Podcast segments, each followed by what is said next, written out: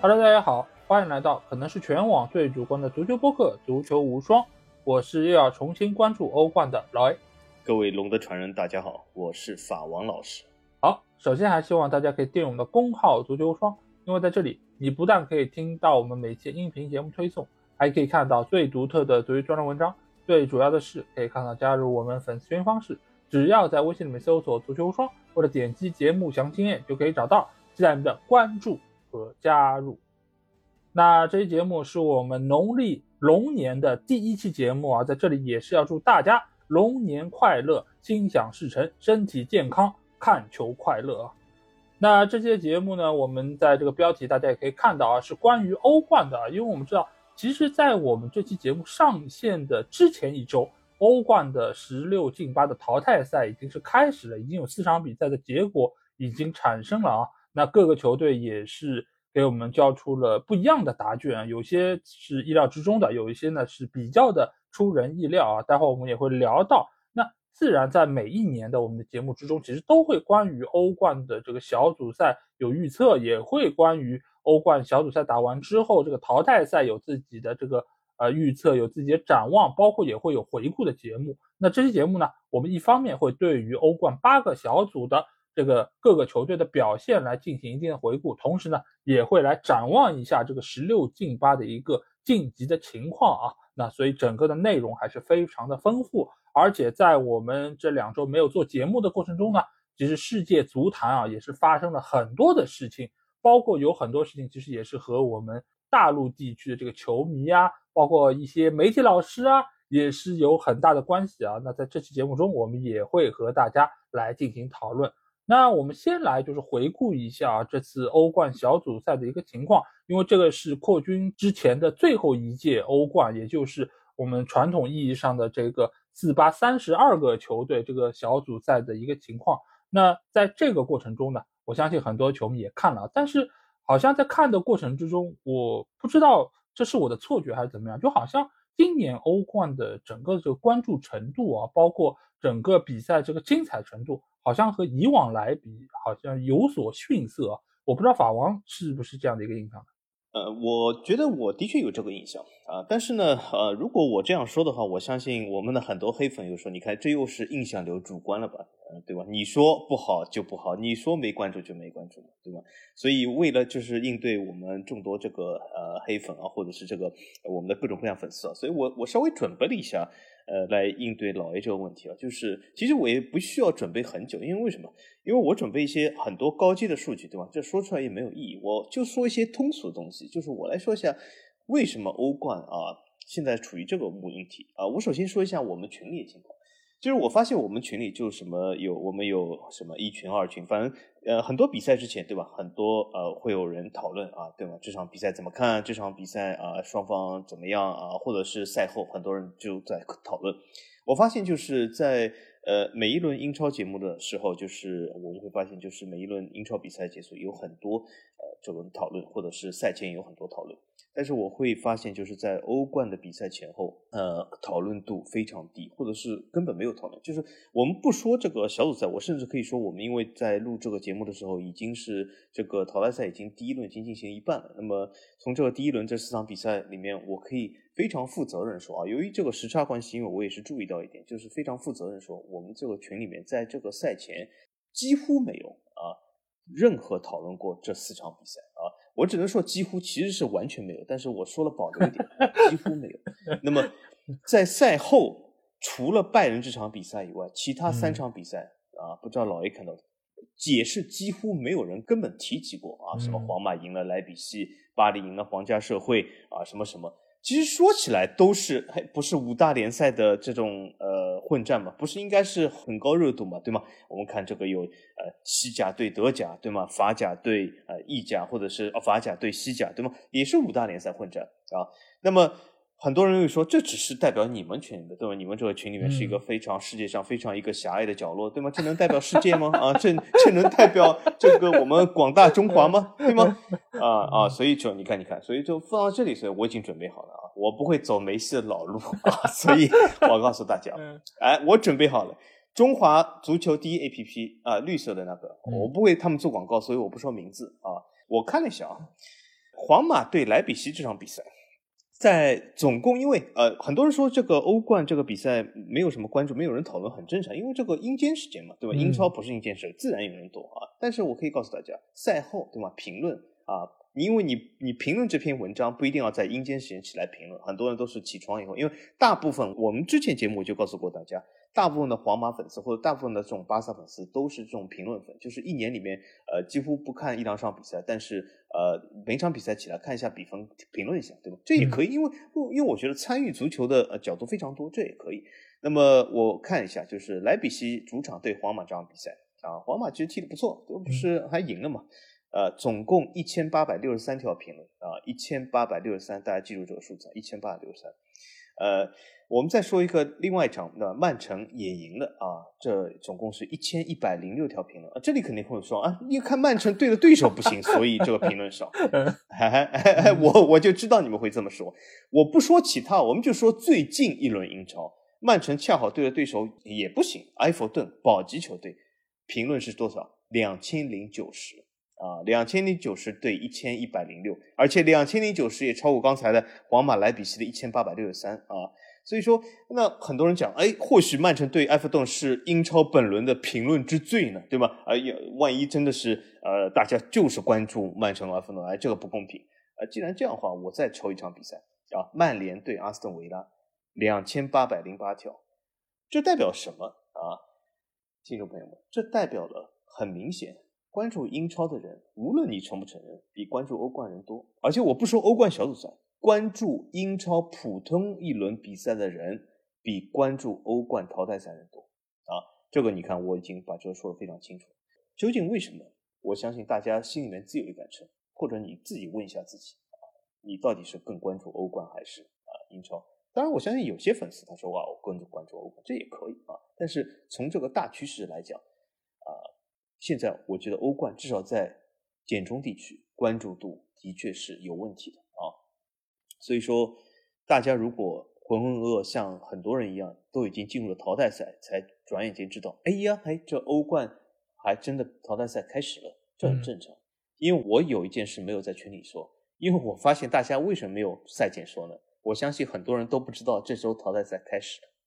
了，淘汰赛就这么无声无息的开始了。当然也很正常，因为为什么在我们的这个绿色的红色 A P P 之前，也没有为这个淘汰赛预热。也没有很多话题，也没有很多东西，它就这么开始啊。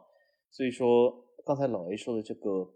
非常简单的一个话题，引申出一个非常有意思的现象。但是今天不便于展开啊。如果大家感兴趣的话啊，请欢迎留言，我们以后或许可以展开一下为什么啊会产生这个现象。对对，因为这个现象其实我们在群里也有讨论，而且法王也和有一些群友在这个意见上是有一些不同的嘛。因为有一些朋友，他们觉得其实欧冠现在的整个，无论从转播的这个收入来说，还是从整个体量来说，呃，尤其是你如果是按照每一场比赛的这个转播的金额分摊下来，它或许是比英超要更高的，而且受关注度可能也是更强的。但这个东西其实各有各的这个角度，也有各个不同的评判方式，但是。从整个的感受上来说，我作为一个中立球迷，因为现在呃曼联被淘汰了嘛，这个欧冠淘汰赛其实没有任何一个队是我的主队，对吧？但是我的整个的感受上来说，我觉得相比于前几年的欧冠，整个的关注程度、整个比赛的激烈程度，而且就是整个打法上来说，我觉得都是不如以前的欧冠那么有看点。因为以前无论你是说就强队的数量，还是说整个球队竞争力。包括你可以从就是一些我们最简单的说赔率，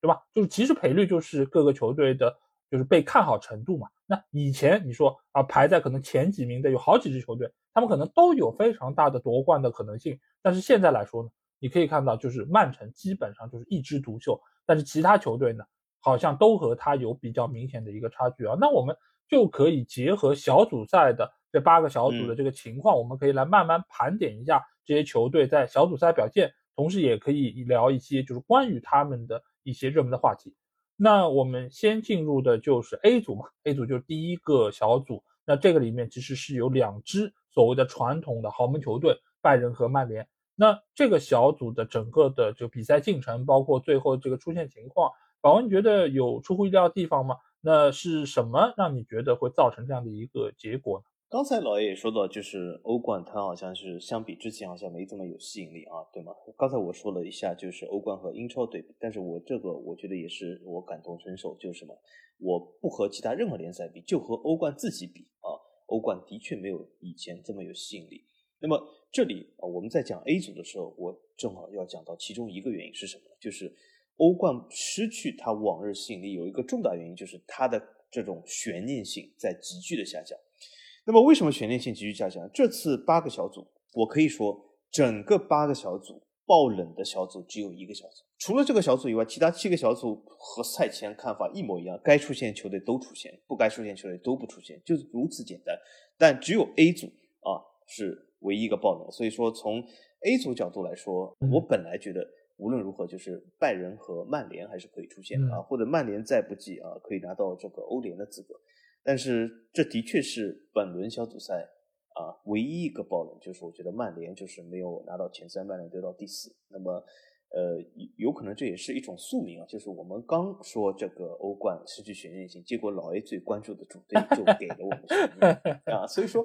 呃，这真的是一种 宿命。有的时候就是呃，曼联的话题性就来自于这里，就是大家好像认为他纸面上挺强，但是有的时候他的确会啊产生一些各种各样的问题啊，但是。我仍然觉得曼联这个小组比赛拿到第四名还是不应该，因为另外一些对手啊，他其实没有那么强，包括什么加拉塔萨雷、加拉塔萨雷这样的球队，其实声名在外，对吗？呃，之前有很大的这种所谓的历史现象，好像就是加拉塔萨有个魔鬼主场，加拉塔萨以前怎么怎么厉害，加拉塔萨雷曾经有谁有谁，但是现在来说，土耳其足球正在它的一个低谷，从土耳其联赛的排名就可以看出，所以说，呃，曼联没有拿到。前三我觉得还是呃有些冷门，但是为什么会产生这个冷门？我相信很多这个网上的人会说啊，这是滕哈赫，这是什么什么？嗯，但是老 A 作为滕甲军来，我们解释一下是不是？呃，确实，我觉得这个小组比较大的一个冷门就是曼联没有小组出线，而且是小组垫底出局的。那这个情况，我觉得其实我相信很多人都已经讨论过，而且。当时的曼联，尤其是打欧冠，每场比赛打完之后是流量最大的，因为那个阶段就是藤甲军被喷的最厉害，尤其是奥纳纳的诸多失误。因为你可以发现，奥纳纳在英超联赛中其实失误没有那么多，他的很多的这种业余的失误啊，包括一些黄油手啊这种情况，包括对吧？他在对哥本哈根那场比赛中最后时刻扑出点球，这个其实也是很有话题性的。那在这个层面上。曼联在每一轮欧冠结束之后，其实是会引起各方最大讨论的那个阶段的曼联。其实我觉得比较大的一个问题是什么呢？就是整个球队在赛季开始的那个阶段，他就没有想好自己的一个主要打法。滕哈赫有自己的一套诉求，但是在这个过程里面，球员的适应程度，包括就是他们了解你的这套打法，还有在执行方面是出现了很明显的问题。而且再加上那段时间呢，正好曼联的球员出现了。大规模的伤病，很多一些核心的球员在那段时间里面都没有办法出战，所以使得这个球队是处于一个就是打法不确定、执行不到位，再加上人员不齐整这三个原因的一个合力之下，使得他们在欧冠的这个比赛中表现是比较的糟糕，尤其是在防守端。我们可以看到，曼联在小组赛一共是打了六场比赛，他是丢了十五个球，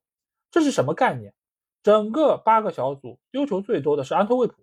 这是一个比利时现在来说水平相对比较一般的，因为去年他表现还不错，对吧？能够进入到欧冠的小组赛，但是呢，今年他本身在联赛里面的表现就不是很理想。然后呢，再加上他们现在双线作战，这又遇到了欧洲一些比较强的球队，所以使得他们不断在丢球，也只有他们的丢球数是高于曼联的。其他包括像这种传统的就是送分球队凯尔特人，那这个赛季也是有过零比六这种惨败。他们也就是丢了十五个球，和曼联一样，所以曼联在防守端的问题其实是比较明显的。他们在进攻端其实还可以，这个还可以呢，有两个原因，一个就是曼联本身这些球员的实力还是可以的，另外一方面呢，也说明了哥本哈根还有加勒塔萨雷他们本身的防守并不是特别的理想，所以呢，给到了曼联进球的机会。因为我们可以看到，曼联其实比如说打加勒塔萨雷的两回合比赛，其实进球都很多，对吧？都是五六个球一场比赛。所以呢，造成的就是曼联他在进球方面其实不差，他和拜仁进球数是一样多的，进了十二个球。当然，比起可能像什么马竞啊或者曼城啊，那还是要少一点。但是总体来说，在这三十二个球队里面，他的进球数是偏多的。那所以现在来说，你可以看出来，就是曼联在攻防的平衡性上，尤其是在赛季刚开始的那可能十来轮比赛之中，它是处于一个比较失衡的状态，所以造成了他们可能又要想要保联赛，又要呢想要在欧冠之中有所作为，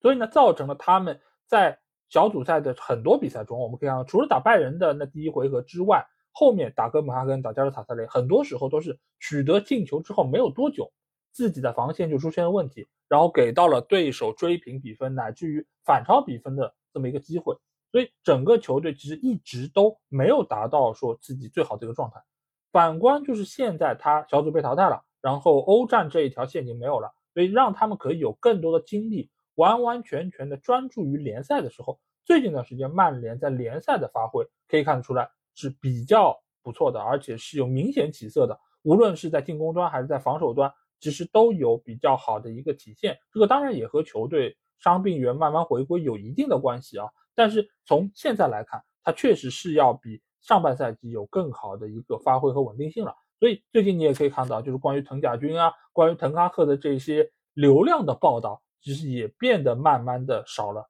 对吧？大家说，哎，好不习惯啊，好像现在怎么比赛结束之后都没有人提这个茬了。这一方面也是因为就。流量这个东西，你说多了，其实慢慢慢慢，它的这个受关注程度就在下降。另外一方面呢，也是和曼联本身的它这个成绩表现是有关系的。反倒是啊，对这个小组的小组头名拜仁这段时间，哎，他的这个消息反而变得更多了，而且这个消息的源头也是在于他的主教练图赫尔，对吧？就是说图赫尔，就尤其是十六进八这个淘汰赛，如果他们对吧阴沟翻船被拉齐奥淘汰出局了，那是不是？图赫尔就要被解雇了，而且图赫尔解雇之后的那个备选，大家都已经想好了，对吧？就是刚刚从罗马被解职的穆里尼奥。那我想问一下法王，你觉得就是拜仁啊，就是这段时间他到底是出了什么样的问题？这个问题和图赫尔有关吗？而且你觉得如果图赫尔被解雇的话，穆里尼奥有戏吗？首先，我如果是以这个林良锋老师附体的话，我肯定说这不是图赫尔问题，这是凯恩的命啊，这是凯恩的宿命。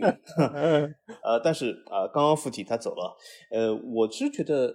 图赫尔是有责任的。为什么？图赫尔其实我以前挺了解他，因为图赫尔曾经在这个巴黎也执教过挺长一段时间。图赫尔，我觉得他的优点是什么？他的优点是他的确对这个足球有一种痴迷，他对足球的技战术也有一种痴迷。嗯，就包括的就是当时我记得非常深刻，就是在巴黎拜仁的赛后，他和这个对方球员和对方教练还探讨这个在这场比赛中这种所谓的技战术。对吧？虽然这个比赛已经输了，大家都已经沉浸在一种悲痛的心情中，但是他仍然有这样的心情去探讨一下。我觉得这是他对足足球的痴迷，而且他呢对他自己的想法，或者是对他的自己的这种东西，是有一种非常大的这种执着感。就呃，以这个他和这个孔蒂的握手门也可以看得出，对吧？他非常的 在乎自己所在乎的东西，对吧？所以这些我觉得从某种意义上来说，如果你运得好的话，都是优点。啊，可惜的是，在一个呃集体或者是一个所谓的公司也好，或者是团队中也好，它这样东西的，有的时候在顺风顺水的时候啊，可以说啊被称为佳话。比如说，你看我们的主教练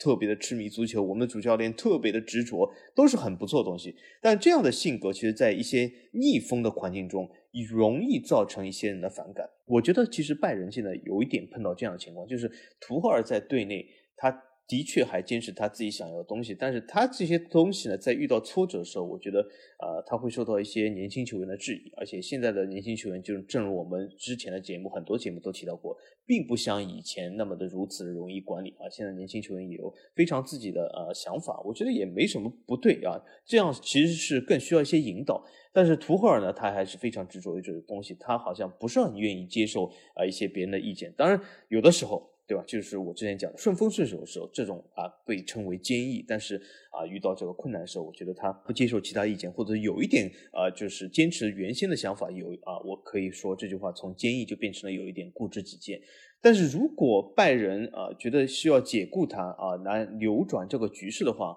我个人认为是这样，就是现在拜仁要扭转这个局势，他还是需要一个能够服众的一个教练。图赫尔之前其实他的履历还可以，我相信大部分拜仁球员还是能够接受他管理的。但是呃，如果真的就是由于某种原因，对吧？他和一些球员一些关系有一些破裂，拜仁需要有一个服众教练的话，我觉得这个教练不应该是穆里尼奥。呃，而且从另外一个角度来说。我也不觉得拜仁的管理层现在已经昏聩到这个程度，会去请穆里尼奥，会去请穆里尼奥是什么人？我们把他的名字隐去，他是被一个意甲二流球队解雇的一个二流教练啊。这样的教练，他为什么能够可以啊加入这个拜仁这样的球队？如果穆里尼奥都能够加入拜仁，我觉得已经失去了解雇图赫尔的理由。为什么？因为图赫尔很多人说解雇他理由是什么？哎，我爆冷输给了这个意甲拉齐奥队。啊，对吗？我们这个堂堂拜仁竟然是呃被爆冷的，呃，但是如果啊输给拉齐奥一个呃意甲排名第七的球队是爆冷，那么为什么请一个意甲排名第六的教教练就可以堂而皇之的被称为一个啊救世主呢？我觉得这逻辑性不够很强啊。那么我觉得拜仁可以换教练，因为有的时候啊，对吗？一个集体一个团体碰到了问题啊。更换这个经理或者更换这个领头人，有的时候可以啊，来就是激励一下球员，这没什么问题。但是请穆里尼奥啊，是一个非常坏的选择。当然了，呃，现在在市面上，比如说复贤的教练，其实选择性也不是很多啊。如果这件事，比如说晚发生一段时间，拜仁或许我觉得和会联系一下克洛普，对吗？也是德国的教练啊。对吗？也是这个呃，也马上就要离开利物浦啊。很多人讲，如果他是多特蒙德的经历，我觉得完全没关系啊，因为图赫尔也是多特蒙德教练啊。嗯，所以说现在拜仁，我觉得更换教练可以，但是请穆里尼奥这么混的招，我猜拜仁还不至于啊。嗯嗯，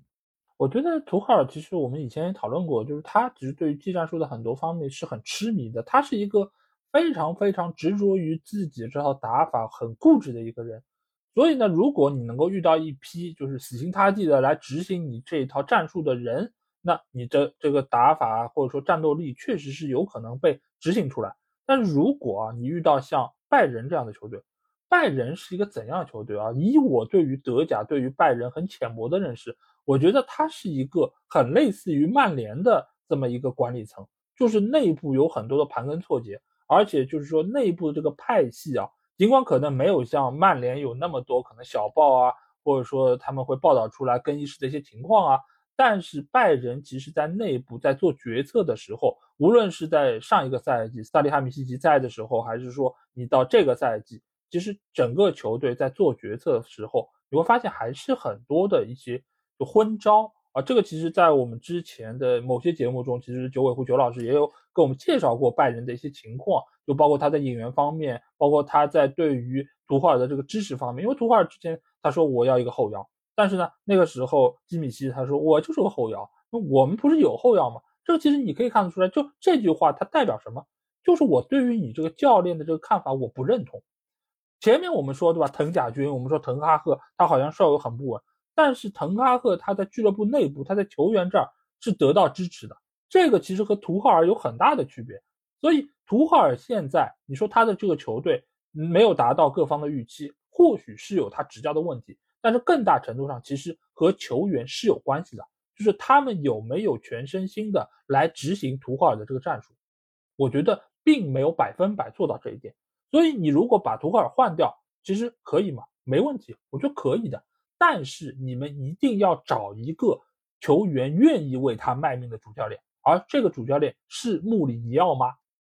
我相信球迷自己也很清楚，不会是穆里尼奥的，因为穆里尼奥也好，孔蒂也好，他们其实在很多的做事风格方面和图赫尔是一模一样的，就是我坚持自己的一套方式方法。如果你们不配合，就是你们球员有问题，不是我教练有问题，因为我们是成功过的教练，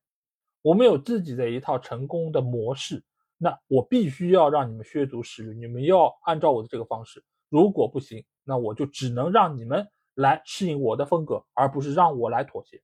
所以在这个层面上，我觉得穆里尼奥如果到了拜仁，整个的这个情况要比图赫尔在的时候还要严重。因为穆里尼奥是怎样的一个教练？他是狂人，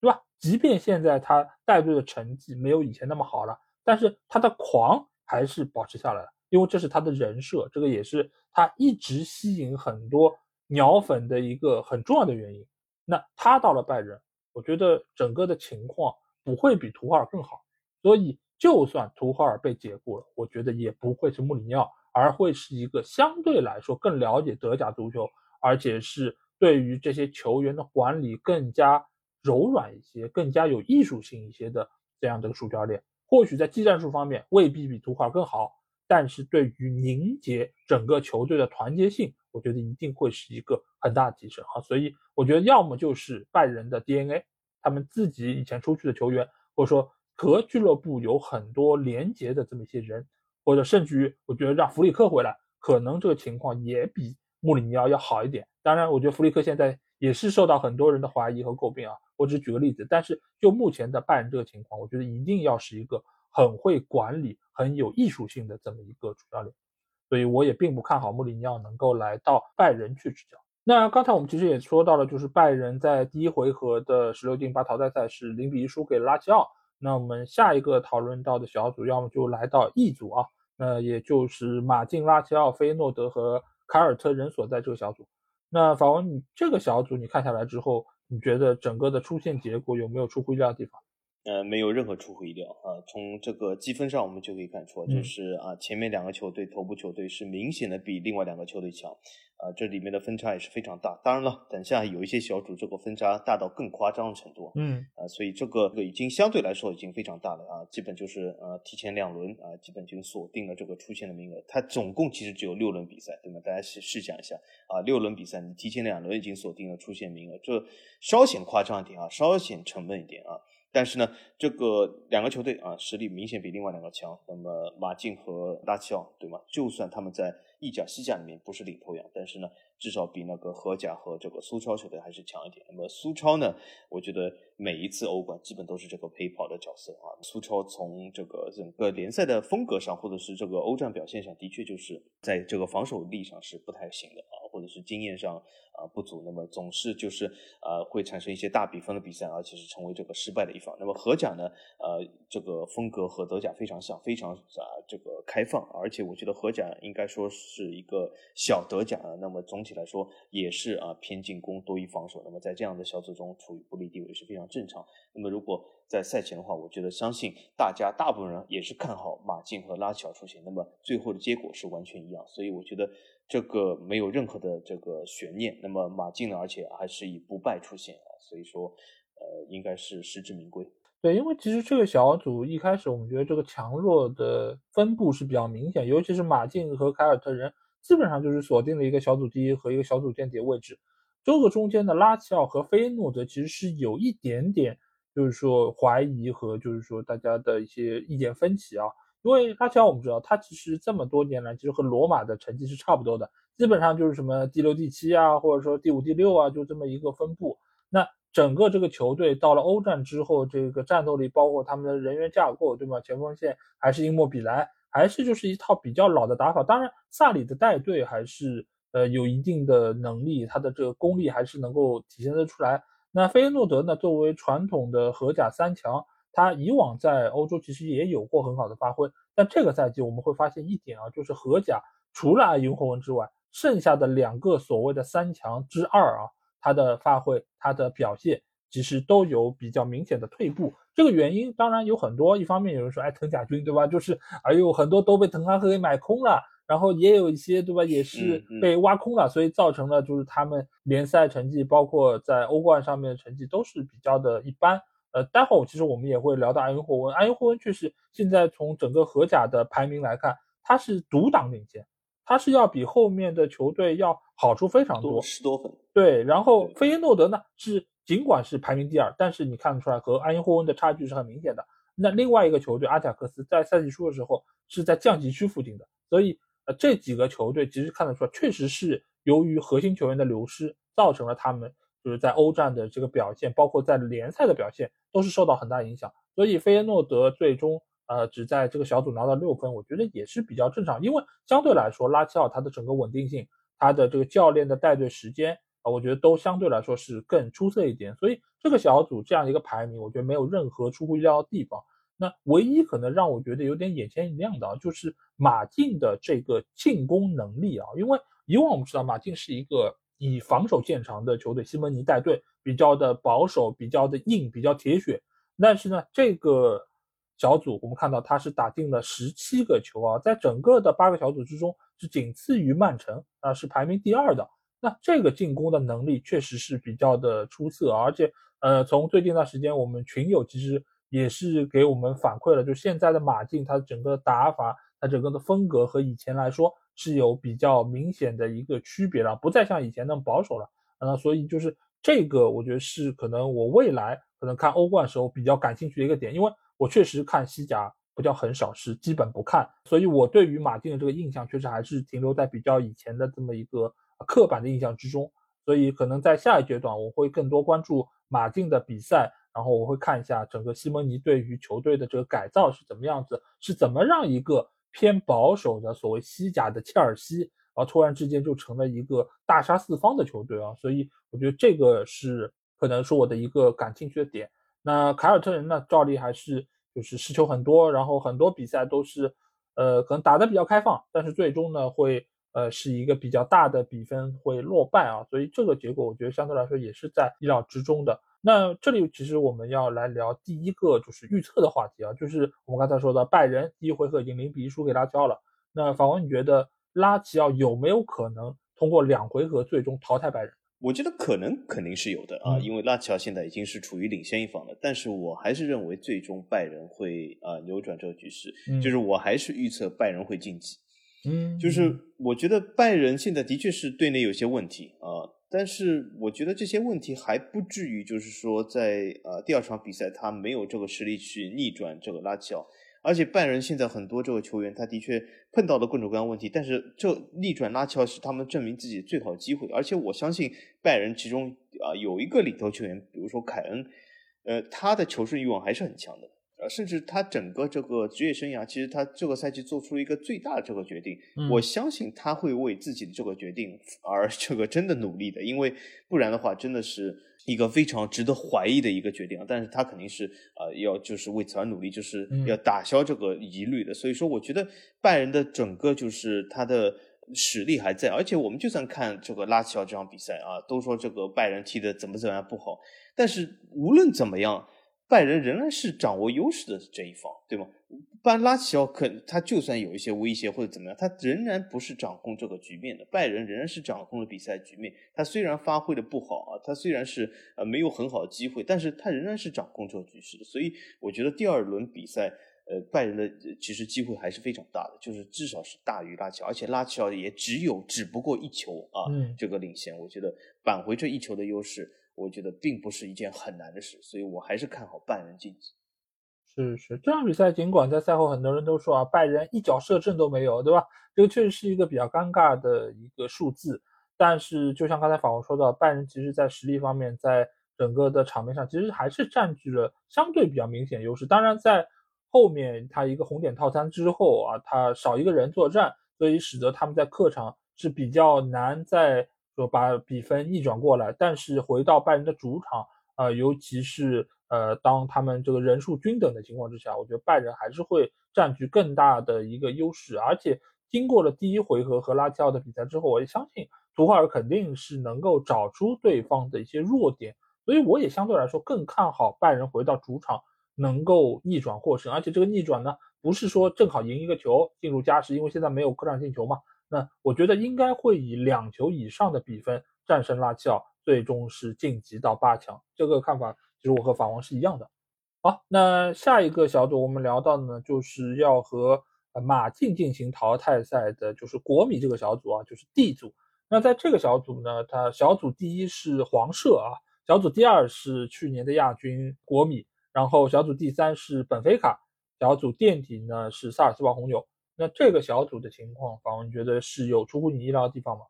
完全没有啊！这个小组的这个积分是应该说是更进一步的拉开了这个呃头两名和另外两名的差距了。所以刚才我在讲这个马竞这一组的时候也说，就是这一组其实啊头两名两领先优势已经很大，但是后面有好多组啊这个优势更大。但是这组呢不是最大的啊，那么但是十二分和四分的差距，等于是基本是提前了三轮，两到三轮就已经完全锁定了。在一个六轮的比赛里面，提前两到三轮锁定这个席位，其实应该说是一个非常大的成就吧，或者是一个非常大的实力差距。那么这些球队里面啊，我们曾经说过啊，这个本菲卡或许就是有一点这种搅动这个呃整个呃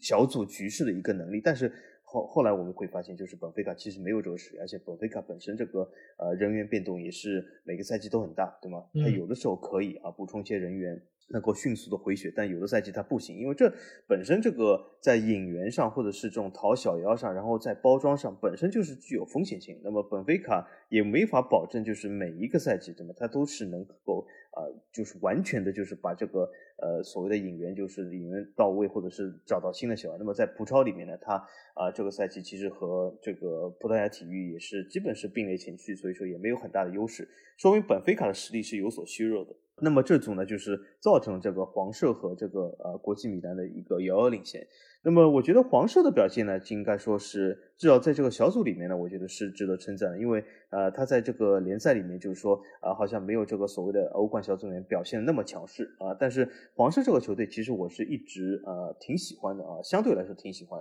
呃，而且我呃最近也是看了一个这个纪录片，就是呃有一个。呃，美国橄榄球这个球员和有这个纪录片，就是造访皇家社会，而且就拍了很多皇家社会当地的风土人情，拍这个俱乐部，拍了很多这个皇家社会当地的这些球迷，我觉得很好看，而且就是给我呃，就是让黄色这个球队给我留下了非常深刻的印象，因为我本人是没有去过圣塞巴斯蒂安，虽然圣塞巴斯蒂安老 A 肯定知道，因为那里有个很有名的电影节啊，对吗？但是。除了这个以外，我是本人是没有去过圣塞巴斯蒂安，但是我觉得通过这个纪录片，让黄社给我留下非常大的印象。那么，呃，黄社而且在这个欧冠表现也是非常的不错，他是而且一个相对来说偏防守的球队，但是呢，在这个欧冠里面，他是首先是他是不败啊，对吗？晋级。那么他首先呢，他这个呃净胜球其实也是整个小组最多，所以说虽然偏防守，但是。他在进攻上说明也是可以的啊，所以如果欧冠淘汰赛的话，老 A 他说会关注一下马竞，而我这个欧冠淘汰赛，我觉得我会关注这个黄色这个球队啊，因为通过那个纪录片让我非常就是期待黄观看黄色的比赛。对这个小组，我觉得比较大的一个意外还是黄色能够力压马竞，能够拿到小组第一。那这个主要的原因，我觉得还是在于他们这个赛季在欧冠里面的防守做得非常好。我相信在赛前的时候，没有人会想到，就黄社是整个这三十二个球队里面防守最佳的球队，因为他们只丢两个球，尽管他们进球不是很多，对吧？但是他们这个小组这些球队，它本身的进球都不多，对吧？最多的也就是国米的八个，那他和本菲卡其实都是七个进球，那但是建立在他们只丢两个球情况下呢，他们的这个战绩还是非常好，三胜三平，而且他们有两场是零比零，说明这个球队。他在防守端的这个表现确实不错，尽管他现在在呃西甲的这个发挥不是特别理想，但是这也很正常，因为他们需要双线作战，而且在欧冠里面他们显然也是做出了非常大的努力，所以造成了他们在联赛里面确实是可能受到了一定的影响和拖累啊，所以这方面来说，呃，黄社在小组赛的表现，我觉得是最令人刮目相看的球队之一。那国米呢，本身我们也知道，他这个赛季在意甲的发挥非常的好。现在也是很有可能能够最终呃拿到意甲的冠军。那他在欧冠里面也是小组第二出现了。那这个其实尽管他是小组第二，但是他的就是整个的发挥，我觉得仍然是很不错，也是三胜三平。只是因为净胜球上面的劣势拿到了小组第二。但这个小组第二呢，也使得他们最终的淘汰赛是遇到了马竞。因为马竞我们也说到，他们现在来说整个进攻的能力是比较出色的。呃，所以这个两个球队的淘汰赛，我觉得是非常值得关注，或许是整个十六进八里面最好看的一组对决啊。那我想问一下法王，就是你觉得这两个球队最终谁能够出现？刚才老 A 说他这个欧冠淘汰赛会关注马竞啊，啊，但是我现在接下来说的就是有可能老 A 的欧冠观赛之旅，如果你只关注马竞的话，就会这这个戛然这个终止。因为为什么呢？因为我看好国米，嗯，国米我觉得虽然他。比如说在小组里面，他其实是排在黄色后面，但就像老爷说的，这个其实真的差距非常少，而且黄色呢是稍微有点这个黑马的这个成色，但是国米我仍然觉得是该小组最强的一个球队，而且他在现在在这个意甲中表现是非常不错，尤其是其实他啊几个球员表现不但是发挥了自己的实力，有一些球员我觉得呃是我之前一直很看好，但是。好像种种原因，我发现真的是，如果你问我一个足坛里面最讨厌人，我真的是非常讨厌纳塞尔，他就是永远就是不和我这个想法一样，就是比如说图拉姆，我就觉得他非常不错，对吧？但是纳塞尔就是好像不看好图拉姆，种种原因吧。但是图拉姆其实我觉得在国米就是表现相当可以的，而且他呃，其实在和锋线上老塔罗对吗，都是发发挥相当不错。我觉得这支国米其实呃，看上去好像看点也是挺多的，而且就是整个在意甲联赛里面，它的优势也是非常大。所以我觉得在这种情况下，呃，国米我觉得我是更看好的一方。嗯，还有马竞，呃，就是说他虽然是呃，刚才老叶讲，就是呃，防守非常好，那么进攻呢也打得不赖，但是呢，呃，得到小组第一，我觉得还是略有一些这种所谓的这个运气成分。那么所以说，我觉得本来这个国米也是不会碰到马竞，但是阴差阳错嘛，现在碰到了马竞，我觉得马竞呃应该是不敌。呃，国米的，而且刚才老爷说，就是马竞，呃，很多人讲马竞的进攻有所改善，好像是现在打出了一些东西来。但是我们还是可以看到马竞的这个，呃，在西甲进球数甚至还是少于这个本赛季的这个黑马赫罗纳的啊。所以说，我觉得马竞还是马竞，虽然他有了一个新的面具或者啊，所以我还是更看好像国米。而且国米，对吗？国米以前说国米就是说好像是我们。呃，欧冠的底蕴经验不足啊，自从夺冠以后就一直不怎么样。哎，但是上一季不是发挥很好嘛？所以说，国米现在以经验来说，以欧冠经验来说，并不会比马竞更差。所以我是呃挺看好国米的。我觉得马竞在小组赛能够进这么多球，我觉得很大程度上还是在于小组里面的两个对手，就给他们贡献了不少的就进球机会啊。你可以看一下，呃，就是凯尔特人是丢了十五个球，然后费耶诺德丢了十个球。这两个球队他们在防守端其实都是有比较明显问题的，所以呢，马竞在欧冠的这个进攻表现要强于他们在西甲的这个表现，也可以一定程度上证明，就是他们小组这个对手还是比较的好对付一些，可以给他们一些进球可能性。但是遇到像国米这个球队，国米我们知道在近几年无论是欧战表现还是在国内联赛表现，他们的攻防的平衡性上都是比较出色的。那在淘汰赛这个阶段里面，其实哪一个球队？他能够攻防两端做得更加沉稳，能够更有稳定性，同时呢，能够在比赛经验方面更加丰富。我觉得我相对来说会更看好国米一点点，而且国米的这个主教练英扎吉，我觉得也是最近几年少壮派的教练里面比较出挑的一位啊，所以我觉得就现在来说，整个国米他们无论是管理层的运作，还是球员的购入、买卖、使用。我觉得都要比马竞看上去要更加出色一点啊，所以这场比赛我觉得可能是我会重点关注的。我要看一下到底是马竞这样一个我很感兴趣的球队能够最终获胜呢，还是国米这个我更加看好的球队能够进入到下一轮啊？所以这场比赛我觉得没准我会重点来观看一下，甚至我会看一下他们的整场的这个回放，因为欧冠 真的我已经太久没有。看这个阴间时间的这个整场比赛，所以我一般来说都是看集锦。但这场比赛或许我会起来之后看一下回放，看一下双方的这个表现。好，那下一个小组我们要聊到的就是呃黄社要面对的这个淘汰赛对手，就是大巴黎所在的 F 组。这个小组其实，在赛前的时候被大家认为就是一个死亡之组啊，因为这四个球队多特、大巴黎、米兰，还有新晋的英超球队纽卡，其实都具有很强的实力。而且这个小组，我觉得是真正意义上能够对得起“死亡之组”这么一个称号的，因为他们到了最后一轮的最后时刻，其实都在不断的变换他们出现的可能性，一直到最后，其实纽卡都还有出现的可能性。但是最终的这个座次呢，是大巴黎赶上了一个末班车，和多特蒙德一起小组出现啊。而且我们现在也看到了，就是第一回合比赛打完之后。大巴黎是二比零战胜了黄社啊，展现出了很强的一个战斗力，而且也极有可能能够晋级到下一轮。那首先我想问一下法王，你对于这个死亡之组的这个对决的情况，你觉得是怎么评价呢？有出乎你意料的地方吗？嗯，正因为它是称为死亡之组，说明它之间的这些球队啊，他们相互之间的实力其实是还是在伯仲之间的。所以说，从这个出现角度来说，既然他们在伯仲之间，那么任何人出现其实都不会有一些非常大的惊讶的程度啊。所以说，我觉得是，既然我们把它称为死亡之组，那么谁出现其实都不能称为冷门或者黑马啊，不然他就没有资格成为一个死亡之组。那么从最后这个出现结果来说呢，我觉得呃，应该说唯一一个稍显意外的就是多特蒙。德比我想象中发挥好一点，因为多特蒙德其实我觉得这个赛季他其实发挥挺差的，而且他一些球员其实啊表现的并不怎么样，但是有可能下赛季会腾飞，因为他不是有了桑乔了吗？这个对吧？这老 A 最喜欢这个，他终于可以去食堂了嘛，对吗？这不是一个梗嘛？所以说，呃，但是这毕竟是上半赛季进行，那么我觉得多特蒙德给我稍显意外一点，但是从另外一个角度来说。他这个稍显意外，也是因为另外三个球队其实都是发挥非常不稳定啊，也是在关键的时候，对吗？我们都会发现，好像一开始，比如说赢了一场以后，好像这个看似势头来了，但是后面很快又平了或者输了。这是其实这个小组一个非常共同的特色，最后也造成了这个呃所谓的积分非常的接近，或者是非常的这个混乱。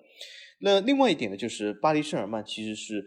所谓的在这个小组中这个身价最高的一个球队，但是他没有打出他这个身价啊，也是造成这个小组混乱的一个其中一个原因。这其实也是引入了下一点，就是呃所谓的为什么我刚才说呃我更想看看皇家社会啊整个今年欧冠的旅程，或者说是这个西甲的比赛，就是因为我还是希望皇家社会能够在这个欧冠中残存下去。就是为什么？就是我非常讨厌。这个现在的这支巴黎圣日耳曼啊，我其实是曾经一直是巴黎圣日耳曼球迷，但是我非常讨厌这支巴黎圣日耳曼，就是因为我觉得恩里克这个教练，我这其实又是我再次要吐槽一下纳赛尔，就是我不知道他心里面到底想什么。我觉得姆巴佩离开巴黎圣日耳曼是他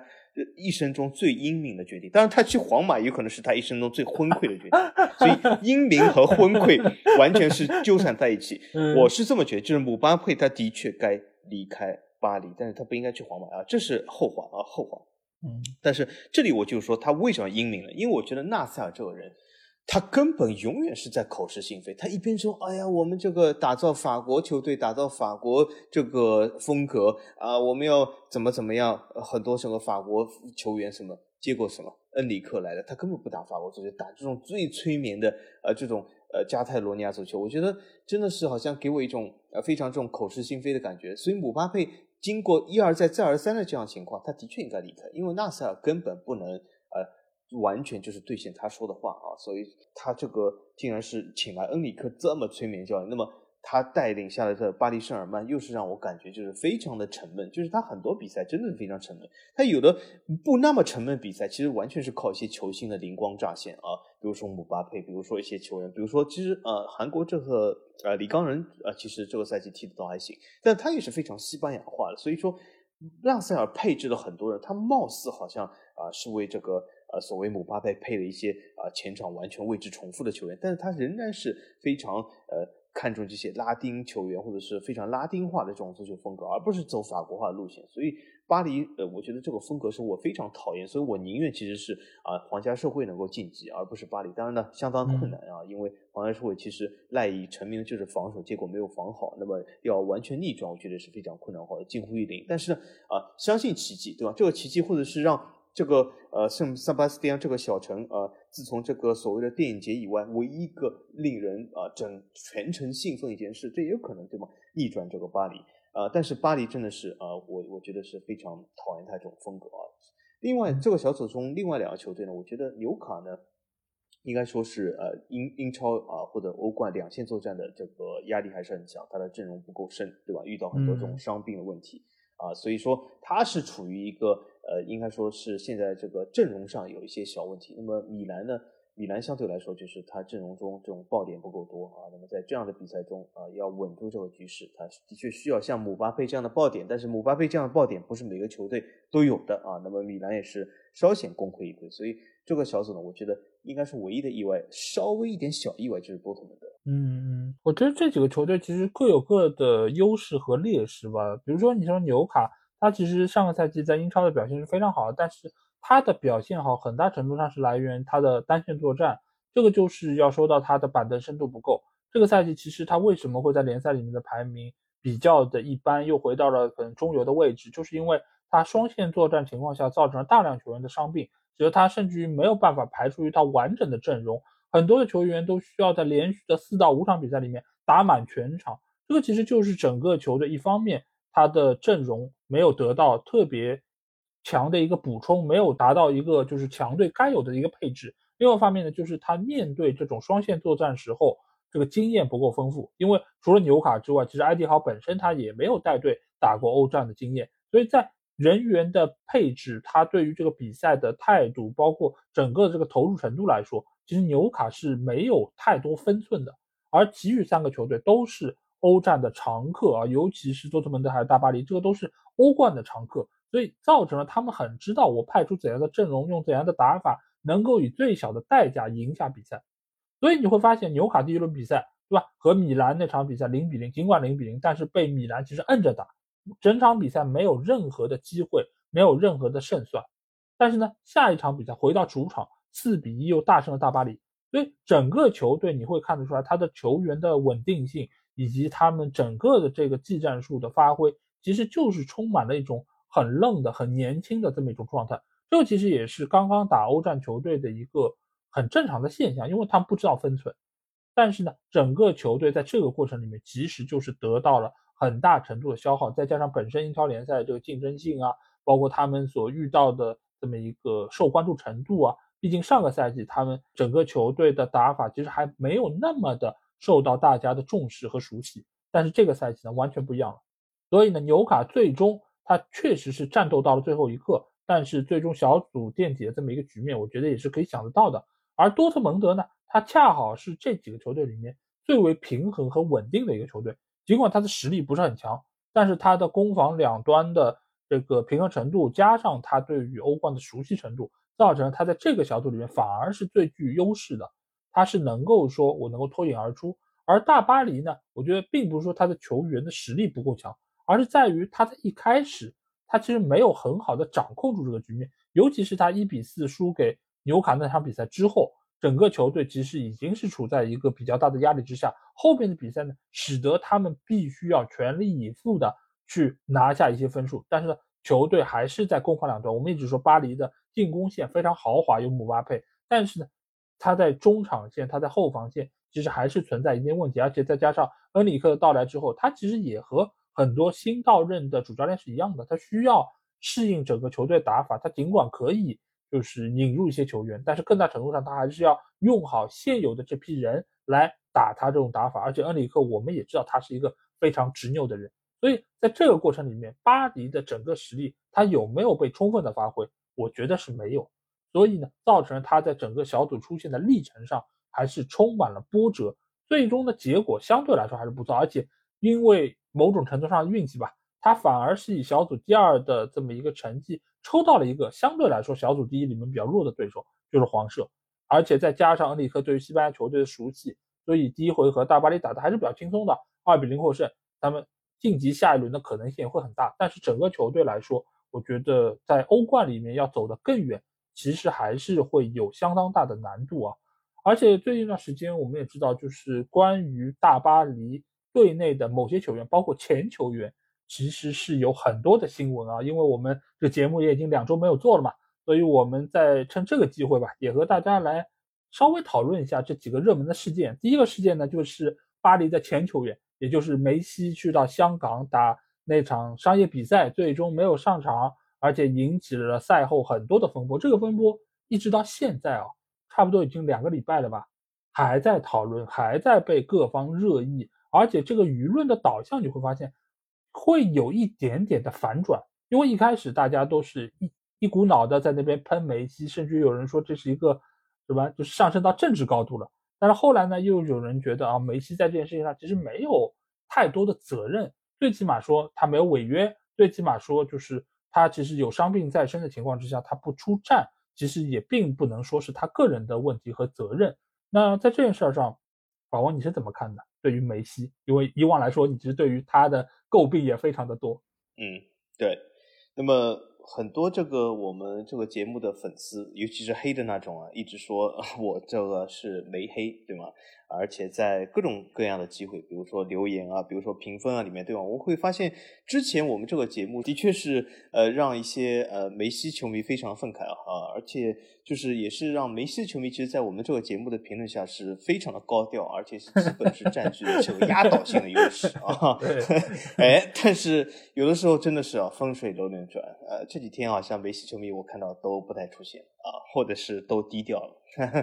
嗯，你看，所以说就是这么简单啊。所以你看，呃，就没多久之前，几个月之前，或者是一年之前，对吧？压倒性优势到现在这样的风水轮流转啊，真的是，真的是啊，非常的感叹这个时光荏苒啊，这个岁月蹉跎。哎，但是说到这里，如果我今天你们以为好像我又是呃要做煤黑一把，这也未必啊。因为为什么？我觉得这种事可以完全是公平公正的看啊。我觉得是这样。梅西首先他是一个非常任性的人，而且他的确啊，这里我说一下，他的确并不把一些所谓的球迷抬得那么高，在他眼睛里面，或者是呃用一句非常通俗的话来讲，他并没有那么看得起一些球迷，或者看得上一些球迷。这个球迷我这里要澄清一下，我并不一定非要指啊。比如说中国球迷或者是香港球迷，我要指他，比如说他在上赛季在巴黎，他也看不上巴黎的球迷，对吧？嗯，他在和巴黎球迷爆发了非常多的矛盾啊。赛后就是在输球的时候不和其他球员一起啊向球球迷道歉，他一个人回到更衣室，对吧？球迷也认为他是没有担当，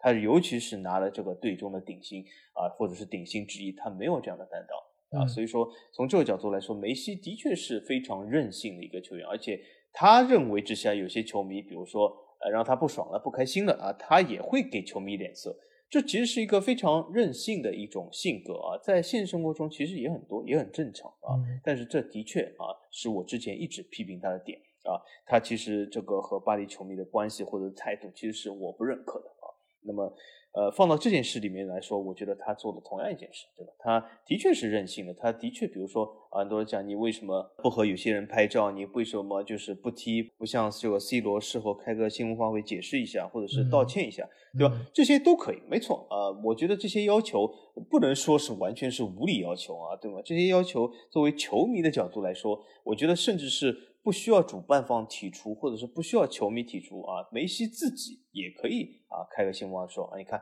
我这个呃身体原因对吧，受伤了啊，但是我们下次再来，就像 C 罗说的一模一样对吧？我说就是我受伤了，但是我这不是取消，这只是另外约啊，对吧？就所以我说说的挺好，C 罗在这个公关处理上的能力的确要比梅西强，或者应该说是其实他们的团队都差不多，但是 C 罗的呃韧性度没有梅西高啊。但是另外一个方面来讲，我又要替梅西说一句话，就是什么？梅西他的确任性了一点，但是你真说梅西做错了什么吗？我可以告诉大家，梅西没有做错任何的事。因为为什么？错与对啊，你只能说啊，你这件事是违反了法律，或者是你违背了道德，对吧？梅西对球迷这个。所谓的方法，虽然我是一直吐槽的，但是他这个东西毕竟不是一个 道德规范，对吗？没有人说啊，你在赛后或者是不和球迷道歉就是不道德，我倒我倒觉得还没有到这个高度啊。那么从法律角度来说，他更没有违反任何的法律啊，那么他何错之有啊？所以说从整个角度来说，他既没有牵涉到。很高程度的道德规范，也没有违反任何的法律，所以我实在想了半天，我也看不出梅西错哪里。他的确非常任性，的确好好像的确看不看不上一些球球迷。那么我觉得从这种角度来说，球迷最好的应对就是，那你就既然他你的偶像看不上你，那你以后就换个偶像，对吧？但但是一定要去 辱骂这个偶像。或者是从道德的层面，从一些呃上升到一些民族的层面，或者是一些法律层面啊，叫他赔款什么什么。这这就没有必要了。就像很多人至今都在网上说，梅西为什么不赔款？迈阿密为什么不赔款？其实就很简单。如果迈阿密和梅西需要赔款的话，我可以告诉大家，你们不用说啊，香港那几个主办方，那几个什么霍元甲的后代都已经会去要求了，对吗？但是我们这个霍元甲的后代，对吗？他没有去要求，对吗？他这块东亚病夫的牌匾也没有拿下来砸掉，对吗？砸砸这个牌匾是霍元甲吧？好像我忘了，好像不是他。呃，但，但是差不多，差不多，对吧？民族英雄啊，差不多。但是从这种角度来说，对吗？就他何错之有呢？他没有错，他既然没有错，他为什么要道歉呢？对吧？他。有权，呃，你可以说，就像我，我之前也说啊，梅西这个人不行，他他离开法甲，我非常高兴啊，我就是不喜欢他，对吧？因为我有权不喜欢他，但是大家也要注意到，他也有权不喜欢法王，他也有权不喜欢你们其中任何人，对吧？他为什么没有这个权利？他有权啊，他现在的确，我刚才也说了，梅西现表现出来就是他不喜欢你们，对吧？他的确不喜欢，你们？而且他不喜欢你们很多人，不一定是你。啊，或许还有这个霍元甲，对吧？他都不喜欢，他很有可能。而且你说啊，现在梅西为什么去？呃呃，当然这件事我一直说，就是坏就坏在，如果如果梅西下一站不是去日本，如果梅西下一站但凡去印尼、越南、柬埔寨、老挝、缅甸，嗯啊都没问题。但梅西去了日本，哎呀，这这这是个问题，这对很多民族主义者来说是个问题啊。呃，但是梅西他有权喜欢日本，他有权啊，他他他为什么不能行使这个权利呢？呃，很多人说你你这个就很明显你是喜欢日本，那么他很有可能他真的喜欢日本，但那又怎样呢？然后呢？啊，所以说从这个方面来讲，梅西合作者他既然没错，他就没有必要道歉，他行使他的权利，这个权利行使出来未必让所有人开心，这是肯定的，嗯，而且他行使这个权利有可能是非常任性啊，有可能是会造成很多人的困扰啊，包括我，包括之前他对待巴黎球迷的态度。啊，包括我作为大黎巴黎球迷，我也不会消费他的产品，但是这是我能够做的东西，但我没必要去骂他，就是把他上升到这种道德层面去讲骂他，对吧？我觉得梅西的确是不是我的菜，而且我可以大方的承认，我你可以说我是梅黑，因为我不喜欢梅西这个球员，我觉得他做很多东西我都不喜欢，但是我仍然需要公道说，他这次至少这件事上他没什么错啊，他就任性了一下啊，这也是我一直就是在我们群里说的啊。所以也是正好趁这个热度说一下这个观点。这个事情其实我觉得分几方面来说吧，就是你作为一个球员，你参加无论是商业赛还是你正式的比赛，包括欧冠等等，你如果受伤了，有没有权利不上？我觉得一定是有权利不上的，那么？你像很多人买了欧冠的比赛，你买巴萨也好，或者说后来去买大巴黎的比赛，你有可能你为的就是要看梅西在场上驰骋，对吧？要看他比赛。但是他如果受伤了，没有办法能够出战，一分钟都没上，你会不会觉得这张票你白买了？或许会，你也会很遗憾，你也会很生气。但是这件事情上，你怪得了梅西吗？我觉得你怪不了梅西。而且我们也不要忘记，就是梅西在打这场对香港的比赛之前，其实他上一场比赛，也就是打利雅得那场比赛，对吗？整个球队也是输得很惨，他也是一分钟都没上，对吗？那。我不知道当时就是利雅得的球迷还是哪里的球迷，他们有没有说他这个是看不起 利雅得，看不起 C 罗，还是看不起沙特？我不知道他他们有没有这样的看法，或者说他们有没有要求退票？我不知道，因为 C 罗也没上，对吧？那场比赛就是两个巨星都没有上，那他们有没有要求退票？他们有没有觉得自己的国家受到了侮辱？我不知道这个事情，可能是如果有在沙特的球迷，可以在评论区留言告诉我们。但是这个事情你放在足球比赛中是非常常见的，而且这个伤说实在话，你可以说他是故意的，我就是炸伤，我就是不愿意踢都有可能。但是这个东西你是没有根据的，你是在捕风捉影。而且这个事情说实在话，伤没伤，球员自己最清楚，对吗？因为其实我们还记得，就这几轮水晶宫有一场比赛，他有个边锋球员叫奥利塞。奥利赛这场比赛他是中场休息的时候被换上去的。霍奇森问过他，你能不能出战？他说他可以。然后打了没有十分钟，我记得就打了九分钟比赛，一个冲刺，冲刺完之后，他就跟主教练说：“我不行，我不能踢了。我觉得我再踢下去有可能有受伤的风险。”然后主教练没有办法，又用了一个换人名额把他换下去。他很自然的走出了球场，走回了更衣室。那这个时候你说，哎，你可以冲刺，而且这个时候你没有受伤，你可以踢的。你你为什么说你觉得不行？对他觉得不行就不行啊，球员自己最清楚啊，对吧？梅西说我这个肌肉有点紧，我可能我要踢的话，我会造成我更严重的伤病，完全没问题，他有这个权利这么做，对吧？所以在这件事上，我觉得如果真的要诟病梅西的话，最多诟病一点，就是他之后他没有配合主办方和球迷互动，因为这个你确实不需要。你有一个健康的身体，或者说你脚没骨折，或者说你没有出现很严重的被担架抬下去这种情况，你是可以这么做的。但是这个不是他必须要做的，这个事儿我觉得要说清楚。你能做，OK，是你高风亮节，是你有职业道德，你很厉害，对吧？你是额外加分项。就像刚才法王说到，就 C 罗他开了个发布会，他澄清这个事儿，他是向各方解释了这个事儿，甚至于和大家说我们下次再见，对吧？这是一个很有职业道德的做法。那梅西他没有这么做，但是这不是他该被喷的理由，反倒是你的主办方，无论你是说你是那个主办的公司，还是说港政府等等，其实他们才是这件事儿上该被负责的，因为是他们宣传的时候说梅西一定会上，对吗？如果他们在当时就能够承认说这个中间是有问题的，梅西可能存在伤病的可能性，他可能不上，尤其是他上场比赛就受伤没上，那他们更应该去确认这件事儿到底是怎样的一个情况，及时向公众来说明这个情况，让他们再决定我要不要买这个票，或者说我能不能提前把这个票给退了。这个其实是他们应该向各方来澄清的，而不是在赛后再去挑起这个矛盾。无论这个姓霍的他是。霍元甲的后代还是霍去病的后代？如果是霍去病的后代，我觉得真的要去去病才能够出来说这个话，所以我觉得这件事儿梅西有问题吗？一点点小问题，不是很大的问题。主要的问题并不在他。对，这次其实我觉得很多事就是，尤其是这个霍去病的后代，对吗？他由于他自己的种种的自己的元素，对吗？他非要就是跳得非常高，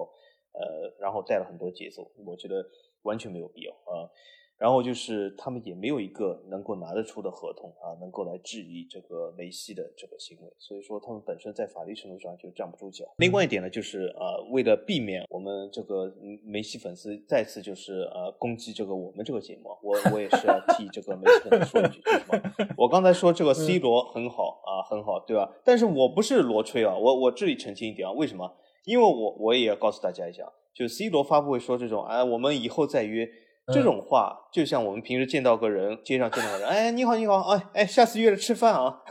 你觉得我真的就是好好，哎哎，几号我们吃饭？嗯，不会的，这这件事就结束了，大家不要想太多啊。C 罗说下次再约，好就这样。你以为 C 罗什么下约真的说，哎，我们什么时候来？不会，这件事也就结束，也就结束。所以说这只是一种客套性的话。当然了，梅西没有这么客套，就像刚才老爷说的，他的确。这个分没有加到，很遗憾，对吧？但这就是梅西，这就是我一直以前吐槽他的地方。他这个就是对球迷不太好，他看不上你，但是他有权看不上你啊，就是这么简单。那么另外一点，就老爷说这个关于什么退票这种事，这种事其实很正常，对吗？啊，很多人讲这个去了香港看球叫什么？呃，好像说什么存了很多时间的钱，什么反正就是又就是要看一眼梅西，这样是是对他不公平，不退票什么时候？但是我我举个例子，不是我们刚进行这个超级碗超级碗前排球票六万美元，后排球票两万美元，一个包厢两百五十万美元。如果这个呃 Patrick Mahomes 如果这次比赛没上，你以为这些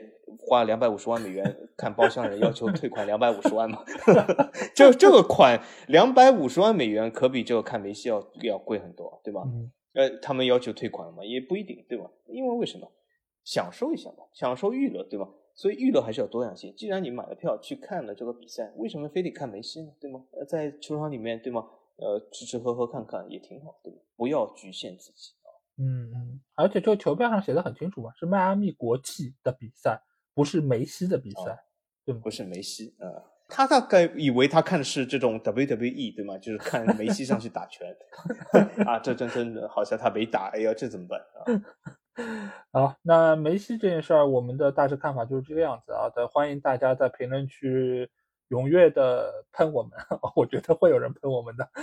呃，那在说完了梅西这个事儿之后啊，把大巴黎现役的球员里面，其实也有一些人啊是引起了热议啊。这个中间一个呢就是李刚仁，李刚仁这个哎朋友，说实在话，他的这个事件还挺多的，对吧？上一次那个什么韩国球衣，对吧？也有现场朋友是穿了大巴黎的衣服，后面是李刚仁的名字，对吧？那当时也是被很多人喷，很多人骂。但是这一次呢，他是和谁啊？他是和 上次韩国球衣另外一个主角孙兴民，他们韩国国家队自己的有一个内部的事件，对吧？就是说李刚仁要，哎，没想到他还挺爱打乒乓球的，对吧？他提前要走要去打乒乓球，然后呢，孙兴民就不干了，不乐意，觉得你这个应该要参加集体活动，你怎么能够自己对吧？自己出去？然后两个人就发生了一些。口角，然后在这个过程里面，好像孙兴民的手指还受伤了，对吧？呃，我因为这个八卦消息，我也不是看特别细啊，大概是这样子。那对于这个事儿，呃，作为前大巴黎球迷的法王，你怎么看？我觉得这个事其实也很简单，这个事就是职场霸凌了，对吧？嗯。哦，我甚至可以把他们这个对话都可以一五一十的告诉大家，因为为什么？我看了一些这种厕所报的文章，当然厕所报就是写了几句话，就描述一下这个情况，但是我觉得这个情况。和现实中的情况实在太多太像了，真的，我甚至连他们这个对话，看这句话都在我脑海中产生，就就很简单，就是什么，大家一起吃饭，对吗？大家吃饭，然后呢，李刚仁和旁边几个小队友说：“哎，我们吃完饭去打乒乓。”嗯孙兴民这听到说：“哎，不行啊，吃完饭我们在这里多说话，而且，哎，你们这些小朋友吃饭不要说话 啊。”然然后李刚仁肯定说：“哎，吃饭不要说话，那为什么你要我们吃完饭在这里说话呢？”嗯啊，孙兴民说：“你说什么？你要顶我？” 然后好站起来了，然后拎住他袖口了。然后李刚仁说：“你以为你是谁？”然后好，孙兴民说：“你以为我是谁？”然后一拳要打过去，一一记老拳打过去，结果不耐这个武力值不够，被李刚人啊一下子躲过，然后揪住他拉他领子的那个手，然后一板，结果没想到把手指都折断。嗯哎呀，真的是啊，很疼，我我看了都疼，因为因为这个突然间把手指折断，就很疼的，真的，大家呃，你孙兴民欧巴的这个球迷，你这里要体体谅一下孙兴民，这真的很疼。但是呢，就这么简单一件事，职场霸凌，对吗？呃，老球员、老队长要求小球员，对吗？吃饭时候别说话，但是吃完饭必须要说话啊，就有点就是这种生活中太多了，对吗？小球员要打乒乓球。啊，这里这个中国民族主义者也可以说，对吗？他因为他喜欢中国，他要打乒乓球，啊，孙兴民竟然不让他打，哎，这个也有点问题。那么，呃，这个情况下，对吗？发生了一些这个肢体上的接触，很遗憾，对吧？这是一个队内的矛盾啊，队内矛盾，我觉得主教练可以解决一下。这个时候，克林斯曼其实需要站出来，对吧？嗯解决一下这个矛盾。但克林斯曼后来在新闻发布会自己说，这是他们之间事，他们而且搞烂了我的站子，嗯所以说。你看克林斯曼，所以被解职了。所以这是一件很简单的事，我相信这样的事在任何的球队都会发生。呃，至于你所关注球队没有发生这件事，不是它没有发生，而是它发生了你不知道啊。嗯所以我可以告诉大家，就是在任何的公司、任何的团队、任何的地方都会发生这样的矛盾啊，有一些小小的肢体接触、小小的矛盾，或者是口头上的这种呃骂战，这都是很正常的。这完全可以通过管理来解决。孙兴民他作为队长，他需要运用他的管理方式来解决这件事，但是他呃失败了，他没有啊，然后他呢武力值又不高，被人想打人，但被人打了啊。我觉得嗯这件事其实也不需要分谁对谁错，对吗？大家各打五十大板，这个队内矛盾自己处理就可以了。你硬要说个谁对谁错，那也很简单，孙兴民负两个责任：一，他呃，没有做到这个队长啊、需要有运用的管理能力，他管理失败；二，他先要动手要去打人啊，当然结果他打输了，这是另外一回事，但他先要动手打人，这是错的。那李刚仁做错什么呢？呃，某种程度来说，有人要打你，或许你就挨着吧，然后再报警。但是他还手了啊，那么呃，让这事件升级了啊，这是唯一的错啊，其他就没什么啊，这就是一个很简单的事。这个事我觉得要比姆巴佩、梅西要简单很。我觉得这个事儿其实很简单，因为你们如果是看了可能今年春晚，或者说是其他的一些消息，你其实就知道，就零零后整顿职场嘛，就是李刚仁说我这个工作做完了，我要准时下班，我晚上还有个约会，然后孙兴民说老板没走，你怎么敢先走，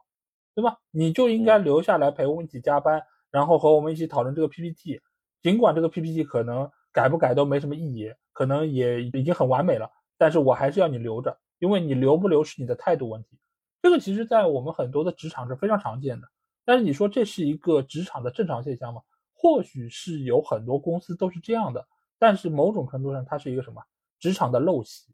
这并不是一个该有的状态。但是呢，孙兴民在这个时候他要求保持整个球队的一个所谓团结性，大家在一起做一些可能没有实际意义和效果的事情，但是呢。你李刚仁也必须忍着，尤其是像韩国这样一个就是等级观念非常强的国度，那会发生这样的事儿，我觉得已经很正常。而且你说孙兴民，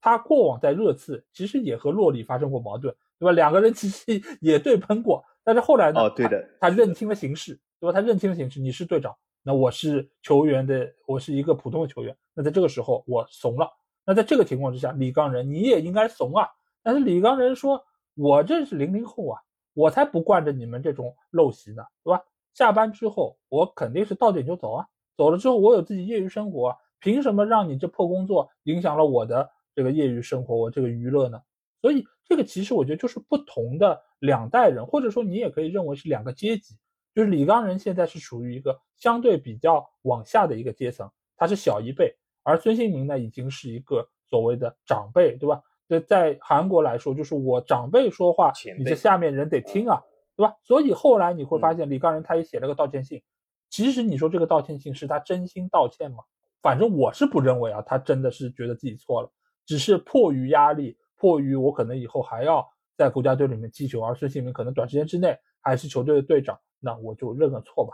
所以我觉得这件事情其实就是一个在东亚的职场圈非常常见的这么一个现象。就是很多的一些工作的效率都是在这种城府的管理方式之下被慢慢的展现了出来，所以我觉得李刚仁其实做的没有错，错的其实是这个制度本身，还有就是作威作福的那些所谓的管理者。那大巴黎其实最近还有最后的一个新闻，就是姆巴佩已经通知纳赛尔说，就是他赛季结束之后不会留队。那这个事情其实刚才法官也有说到，就是他觉得。就是姆巴佩离开大巴黎是非常好的，但是现在很多的传闻都说姆巴佩将会加盟到皇马，而且很多的大巴黎的队友也已经是默认了这一点啊。那对于这件事儿，其实我们在过往节目中也已经说过很多次，也讨论过他的去留，他到底该去哪儿，怎样怎样。但是最近法王其实，在群里有一个我觉得还挺出人意料的一个说法啊，就是，呃，你很支持姆巴佩去阿森纳。是吗？你觉得就是他去到阿森纳是他人生一个相对来说比较正确的决定？那为什么你会这么觉得呢？呃，其实我这个想法也不是我自己一个人产生啊，因为这个想法还是有些出处的啊。因为法媒报道就是姆巴佩的团队其实向姆巴佩提出了三个建议，就是告诉姆巴佩接下来该怎么办。呃，他这个团队很明显他非常大，其实他这个团队还。真的不像梅西这样有点草台班子的感觉，他这个团队其实涉及了非常多人，而且一路以来就是替姆巴佩都包装的相当好啊，至少在法国这个国内。那么他团队给他三个建议，就是一留在大巴黎，二去阿森纳，三去利物浦。这很明显，三个选项里面没有任何一个是去皇马啊。但是姆巴佩呢，他的确是就是我们经常说嘛，球员他有的时候头脑简单嘛，对吧？四肢发达。但姆巴佩呢一意孤行，他喜欢去皇马。但是我。这点也是同意他的团队，就是他那三个选项的确，这三个选项里面任何一个选项都要比去皇马好。因为我简单说一下这三个选项吧，其实呃很简单，对吧？呃，留在巴黎啊，就是他成为一个法国的英雄啊，而且是能够在这个经济条件上能够赚到更多的钱，他在法国的地位其实也能够提得更高。但是呢，哦，这点我也承认，在足球上的最终的这个好像成就，看似好像是少了一点啊。但是呢，我们也要从辩证的角度来看我们这个人生。我们整个人生其实到底是追求什么啊？这个大家可以问一下自己。如果你追求东西啊能够得到的话，那为什么要去离开这个地方啊？那么这是一个。另外一个选项就是去呃，或者是两个选项比较接近，去阿森纳或者是去利物浦。其实他这个团队为什么提出这两球队？大家不知道了不了解？就是呃，为什么不是说去其他球队？比如说去国际米兰、AC 米兰或者是曼联、曼城这些啊？其实是非常有原因的，因为姆巴佩是一个野心非常大的人物，而且他这个野心其实不仅是在足球，这也是他的团队一直以来替他包装。姆巴佩大家不知道啊，我给大家普及一下，姆巴佩在法国是不上足球媒体，因为他或许这点和梅西很像，他根本看不上足球媒体，啊，这当然也是他团队给他的包装。姆巴佩在法国只上这个综合性这种大媒体，从来不上这种体育媒体。呃，那么他的这个志向其实非常大，他其实或许还是要呃冲出法国，其实走向更大的世界。所以他媒体啊，他的这个团队也是给他这么包装的。那么这个更大世界在哪里呢？是不是在西班牙？那肯定不是，对吗？西班牙，对吗？西班牙，西班牙这个如果姆巴佩最大志向啊是这个是去吃这个西班牙火腿的话，那么他应该去皇马。但他的志向我不感觉是是吃西班牙火腿，对吗？呃，那么他的更大志向，或者他的团队认为是在大洋的彼岸，是在美国。呃，这里说到大洋彼岸，不是在中国，就 不，这不是这个什么又是什么梅西辱华事件，不是在中国，这是他个人想法，就有可能是错，但他他的团队想法就是说是在美国。那么全世界，我不说美国，全世界，呃，福布斯最近做了一个统计，就是他列举了这个，就是找到了啊，全世界最大的体育啊投资资产集团。其中有五个最大的，全部是美国集团。这五个最大的里面，又有两个是在足球界有投资的，一个就是克伦克的这个集团，当然不是克伦克自己的，因为克伦克大家就知道有中国一个电视剧就是讲克伦克，因为当然不是讲他本人啊，但这个电视剧名字叫《赘婿 》。嗯，这我觉得是一个呃比较文雅的说法，克伦克是一个赘婿，也就是克伦克背后的这个沃顿家族是非常庞大的一个家族，他投资非常多的体育啊。呃，他呢，光那个洛杉矶的 SoFi Stadium 那个球场就现在市值一百亿美元啊。那么，当然他有其他非常非常多的球队啊。那么这是一个大体育集团，另外一个大体育集团五大之一的就是芬威集团。芬威集团它它最大资产是波士顿红袜队，但是他也是利物浦的老板啊，所以呃，这两个集团一直在美国是有极大势力的。啊，而且就是呃，分威其实现在还投资了一些其他体育项目，一些新崛起项目，在新体育上投资也非常多，啊，所以说他这个团队是让姆巴佩去这两个地方啊，能够借这两个背后集团能够走到下一步，因为他们也认为阿森纳和利物浦并不是姆巴佩职业生涯的终点啊，那么。这是一个非常理性的分析，也我相信他的团队也是拿到了很多这样数据给他分析。但是有的时候呢，理性是熬不过这个感性的。姆巴佩一意孤行，因为他房间里的几张海报或怎么样，对吧？而且运动员有的时候头脑简单，你也是没有办法的。那么，所以他我相信姆巴佩或许会真的是一意孤行做出加盟皇马的决定。但是这种东西嘛，人生总这样，对吧？你不一定做出的决定，往往总是最理性或最正确的。是，就像凯恩，对吧？凯恩去了拜仁，对吧？也是有点一意孤行啊。当然，凯恩背后的团队很烂啊，也或许没有告诉凯恩，你去拜仁是个很差的结局啊。但是姆巴佩的团队要比凯恩强很多，他们至少告诉姆巴佩这一点。姆巴佩不听，那是另外一回事啊。这就是我觉得姆巴佩这件事整个事的来龙去脉。嗯，但是不管怎么说，他现在已经是斩断了留在大巴黎的这么一个可能性啊，所以他最终。会去哪一个球队，就要看他自己和他的管理团队之间的这个博弈，以及他们之间的互相沟通，然后让他做出一个最终的选择。那我们到时再来看他最终会去向哪里。那最后我们来预测一下吧，就是黄社对大巴黎这场比赛，基本上大巴黎已经两球在握。那在第二回合之后，你觉得大巴黎晋级的概率是不是已经几乎是百分之百了？嗯，从这个呃足球的角度来讲，我觉得大巴黎就算不是百分之百，也是至少百分之九十九吧，或者九十八点九九吧。啊，因为这个优势非常的明显，而且黄硕又是这样偏防守球队，那么两球落后，这其实是非常难扳回来。从心里面来讲，我觉得我是希望皇家社会能够晋级，也是给这个恩里克真的是当头一棒和这个纳塞尔，我希望这些一这一棒或者是两棒能够敲醒他们，但有可能他们永远不行啊。但是我只能希望如此啊。所以我觉得，从足球角度来说，巴黎其实胜局已握。嗯嗯，那我也是这么看的。所以我们赶紧进入到下一个小组。那这个小组的球队呢，就是要和多特打淘汰赛的埃因霍温的这个小组，也就是 B 组啊。那这一组里面呢，我们看到小组第一是阿森纳，小组第二就是我们刚才提到埃因霍温，那第三的是朗斯，排名垫底呢是塞维利亚。呃，这个其实我相信在赛前啊，可能会有很多人。觉得还挺意外的，毕竟塞维利亚现在，呃，以往来说在欧冠、在欧联都有很好的这个发挥，但是呢，在这个小组里面只积两分啊，而且一场比赛都没有赢，最终被淘汰出局。那我想问一下法王，这个结果出乎你的意料吗？呃，其实没有，因为塞维利亚在西甲表现非常差。我觉得塞维利亚现在其实这个赛季他的问题非常多，他不仅是这个欧冠的问题，他整个这个球队遇到问题，所以他在西甲表现非常一般。这个小组其实我觉得唯一的。小小的一个呃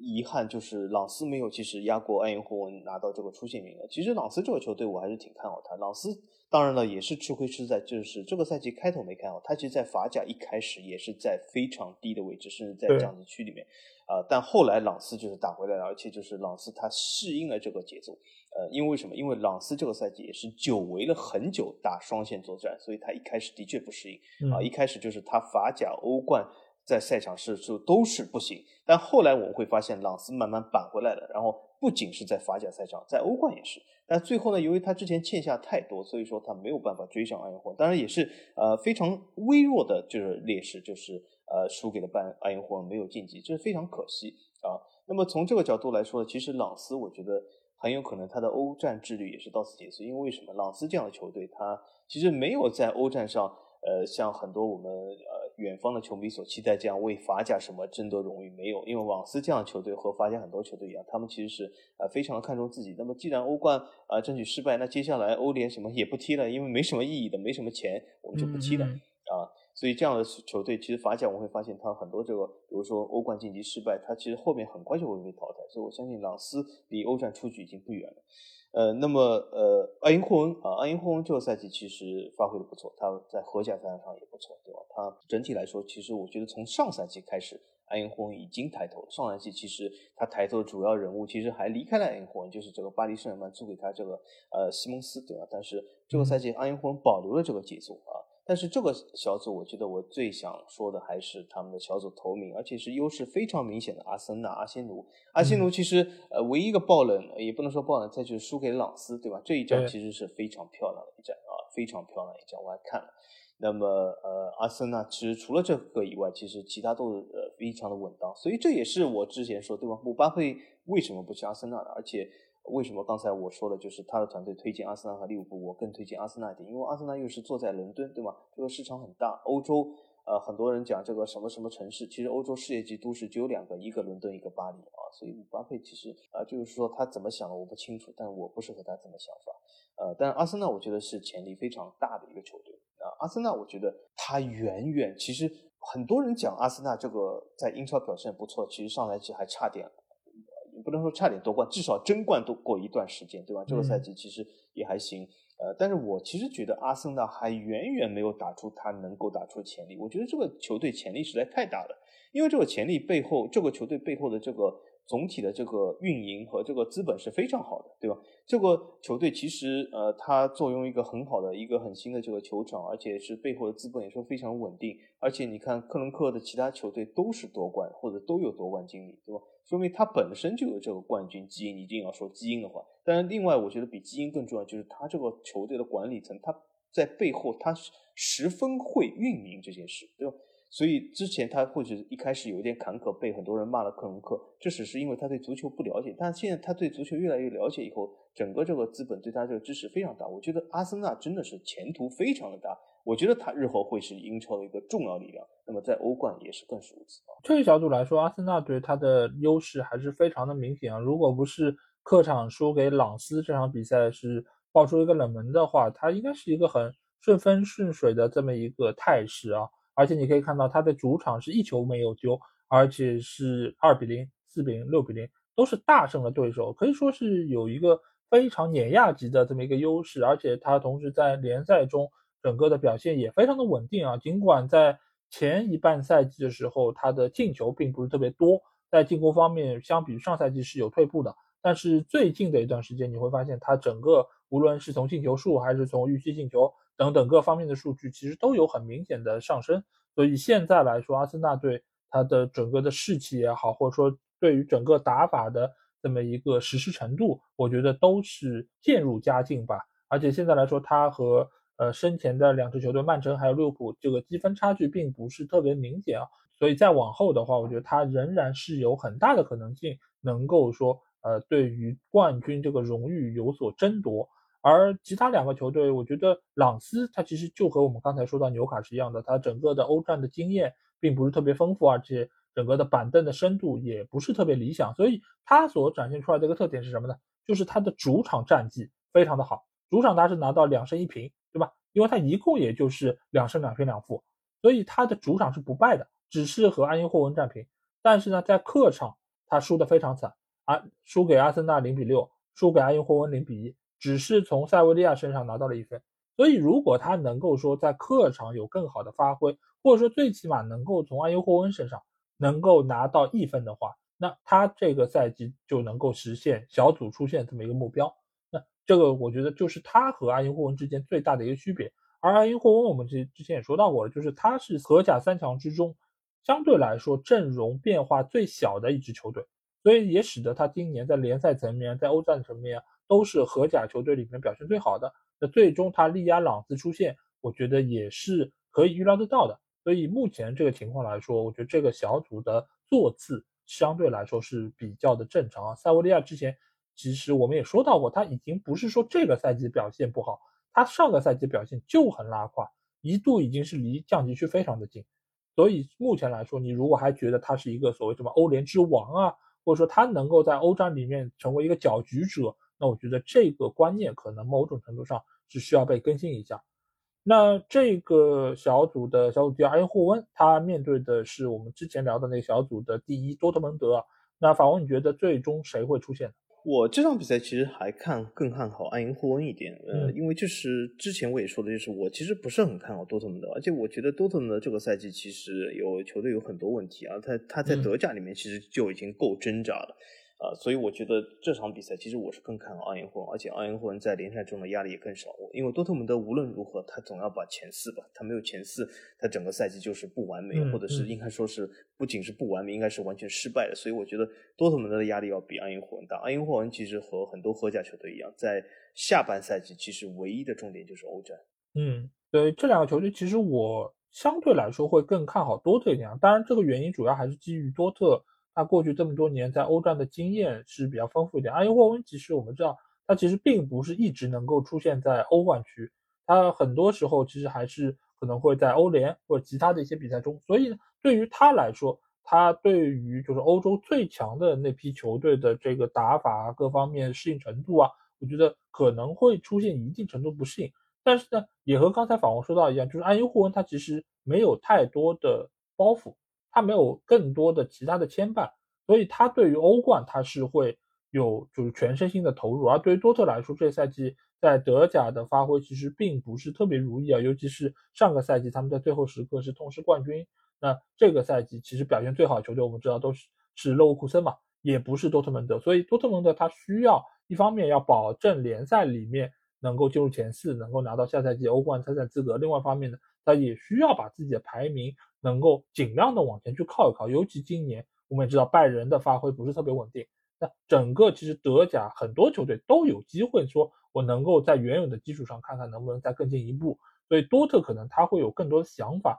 他也需要说在后面的比赛中，比如说你让一些球员能够打出一点身价啊，毕竟他们以往来说也是需要有卖人的这么一个压力在中间，所以对于多特来说可能想法会更多一些。所以这场比赛。我觉得可能两个球队会比较接近，但是从理智上来说，我相对来说还会更看好多特一点点能够晋级到下一轮。那下个小组我们来到是 H 组啊，那这个小组里面的小组第一是巴萨，第二是波尔图，但这两个球队呢都是同积十二分，然后排名第三的呢是顿涅斯克矿工，是积九分，排名垫底的呢是安特卫普。那这个小组的一个情况，老王有没有出乎你意料？没有啊，因为安特卫普出，呃，应该说是，呃，不出所料的差。那么顿内茨矿矿工其实也是，呃，其实这个和之前的所谓的这个矿工已经是非常大的区别了。所以说，啊，能够有这个成绩，其实我已经感觉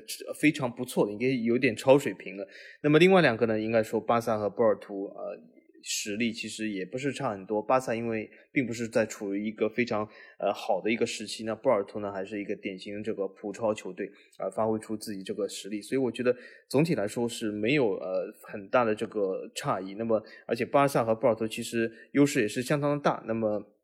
那除了矿工其实对他们来两个人来说是有点威胁以外，其实安特卫普啊其实早早就退出这个竞争，嗯啊，所以这组其实我觉得呃。出现的这两个球队啊，的确是实力更强的两个球队啊，所以说没有啊任何的冷门之感。那么安特卫普呢，作为最差的这个分数的球队，也的确是实力最差啊。这个赛季啊，其实他在 B 甲中发挥也是一般般。那么呃上赛季呢，其实安特卫普在 B 甲是有个比较大的投资，呃，然后这个投资的进入以后呢，就是让安特卫普成绩有所提高。但是这个赛季呢，安特卫普的投资方呢又有点改变了，因为。呃，其实像比甲这样的小型联赛，其实背后的这个资本的确是非常不稳定的，所以有些球队有些起伏也是很正常啊。那么安特卫普很明显就是不是在这个上升期，那么应该说是有点问题。但是，嗯，呃，巴萨波尔图很明显是更强的两个。嗯嗯，这个小组可能唯一让我觉得吃惊的地方就是安特卫普在主场战胜了巴萨，因为巴萨的实力和安特 卫普来说，我觉得还是有一个比较明显差距的。尽管巴萨这个赛季。在西甲联赛也是受到了很多的诟病，而且哈维也是在赛季末的时候会离开球队。那这个层面之上，就是大家会觉得，哎，巴萨的表现好像是不尽如人意。但是他们到了欧冠，尤其是在这么一个小组打安特卫普、顿涅斯克矿工，即使他们在实力方面，尤其是在球员的能力方面，还是有一个比较碾压的一个优势。但是他们在客场输给了安特卫普这场比赛，我觉得还是出乎了一定程度的预料吧。但是毕竟他们在实力上还是比较强，而且波尔图本身也是在欧冠的经验也是很丰富的，而且也是多次进入到了淘汰赛阶段。那今年他们仍然是和巴萨携手出线，而且他们同时是和巴萨同分啊，这个其实巴萨的领先优势并不是那么的明显。那所以在这里，其实我也是想要问一下法王，就是巴萨这个赛季欧冠小组第一出现了，让在西甲，他目前来说其实是有所落后。那哈维也会离开，那你觉得现在整个的巴萨啊，他们在哈维离开之后，呃，他们会找怎样的主教练来代替哈维呢？同时，你觉得哈维在巴萨的执教表现，你觉得 OK 吗？还是说不太尽如人意？我觉得巴萨他一如既往的其实是处在这种混乱的局面里面。巴萨这个球队其实是体现了很多这种拉丁足球的这种特色，就有的时候天赋和这种才华横溢，但在管理上是非常的混乱。那么巴萨其实我觉得从实力来讲，呃，他仍然是西甲中最强两个球队之一，这是毋庸置疑的。我觉得他这个实力的底线在，也是因为他这个规模在啊。所以从这个呃哈维的角度来说，其实他拥有一盘非常不错的棋去下啊。虽然这个棋有的时候会出点问题，对吗？呃，我们经常会说他有什么欠薪啊，或者是什么什么样，但是他整体的这个实力还是可以的。他并不是让哈维去执教一个像波尔图或者这样的球队。但是哈维交出的这个答卷是巴萨管理层满意，或者是这个球迷满意吧？我觉得未必。所以哈维总体来说是有略显失败。但是巴萨能不能请到一个比哈维更好的教练，我觉得也很难说。因为为什么？哈维和巴萨毕竟是一个这种所谓的 DNA 教练，而且我觉得巴萨自从哦。就是有了这个呃所谓的以前的这个呃黄金一代，就是什么哈白布这个或者是梅西当时的黄金一代以后，我觉得他对他的 DNA 已经有一点执念了。我我觉得巴萨不是那么简单的能够放弃自己 DNA，或者是放弃自己这一套传控的打法，因为我们会发现啊，很多球队其实在过去二十年里面打法都有所不同，对吧？尤其是我之前说的这种巴黎圣日耳曼，真的是无可救药，这 真的是，但是。巴萨的确在这个打法上，他基本做到了一成不变。当然，这个一成不变是好是坏，这要看巴萨的粉丝喜不喜欢这个东西啊。但是我觉得这个东西的确是他坚持这个东西，无论好坏。但是我觉得他下一个教练仍然是这个风格，所以很难想象，比如说巴萨说我下一个教练哈维走了，我请穆里尼奥。我觉得肯定不可能，巴萨 真的，巴萨没有办法负担或者是承担穆里尼奥所带来这种改变啊，甚甚至我们把穆里尼奥其他性格都放在一边，穆里尼奥给大巴萨这种风格的改变，巴萨是没有办法承担呃，那么他的下一任教练是图赫尔或者这些人也不可能。我觉得他下一任教练还有可能是 DNA 教练，呃，这个教练。那么巴萨其实现在 DNA 基本也已经好像有一点断档，有点断层了。呃，真的要说 DNA 的话。呃，有一个教练和巴萨其实，呃，他也是进过攻，对吗？或者是以前也曾经执教过巴萨，比如说你讲瓜迪奥拉，比如说这些人，但有可能。但是我觉得这些人的性格或者这些人现在的境遇已经和巴巴萨分道扬镳了。你真的要他们回归，我觉得也不太可能。那么下一个教练更大胆一点，会不会很多人讲会不会是这个梅西呢？我觉得也不可能，因为梅西其实，我觉得他去了迈阿密已经是做出他人生总的一个规划。他自己在节目采访中也说，他之后就是会待在美国，不会去其他地方再生活。所以他要突然之间去呃巴萨、巴塞罗那，我觉得也不可能。而且从一些事我们也可以反映出来，就是梅西在巴黎的时候，我们经常性的可以看到新闻说，啊，梅西这个周末又去回巴萨了，干嘛干嘛，和什么朋友见面，什么什么，然后比赛之前又是回到巴黎。但是梅西自从去了迈阿密以后，大家还看到这些新闻吗？非常少。所以梅西他的心意已决，我觉得。那么他这样的比较任性，之前我们也分析过，他非常任性。我觉得他不可能去巴萨。那么巴萨究竟请谁呢？我也不知道。当然，呃，DNA 嘛，各种各样的 DNA 都有。呃，一流的请不到，请一些二流 DNA 也可以，对吗？因为他毕竟有退役的球员，哈维不行，请小白这样人。但是呢，我都不太看好，因为我觉得时代在变化中，巴萨还是一成不变。从足球这个角度来说，我觉得毕竟不是做蛋挞啊，传承有的时候比较重要。但是你一成不变，我觉得也很困难啊。我也觉得巴维并不是巴萨走到现在最重要的一个因素啊，因为现在整个巴萨大家都知道他的薪资的情况，他引入这些球员的。整个的管理方式，包括他给了他们很高的工资，然后免签了一些球员，这些人他其实本身就是处在自己职业生涯往下坡路走的这么一个过程里面。尽管是有一些年轻球员亚马尔这种的诞生出来，包括之前盛传就是非常强的又新一代哈白布，对吧？什么佩德里啊这种，就他们确实是有一些年轻小将，而且也是保有了整个球队固有这个打法。但是整个球队在管理层方面，他的这个运作，他的这个整个的管理方式，我觉得问题还是非常严重。到目前为止，其实球队还在为他们之前一些错误的一些行为在买单。而且这个买单，你不是说他在解决问题，而是说他现在还在不断的在重走这些老路。当然，这个程度可能比之前要好一点，毕竟身上这么多杠杆背着，他们还是希望能够说改善目前这个情况。但是这样的一个情况，你交到一个教练的手上，我觉得你真的很难期待他在短时间之内就可以给你扭转过来，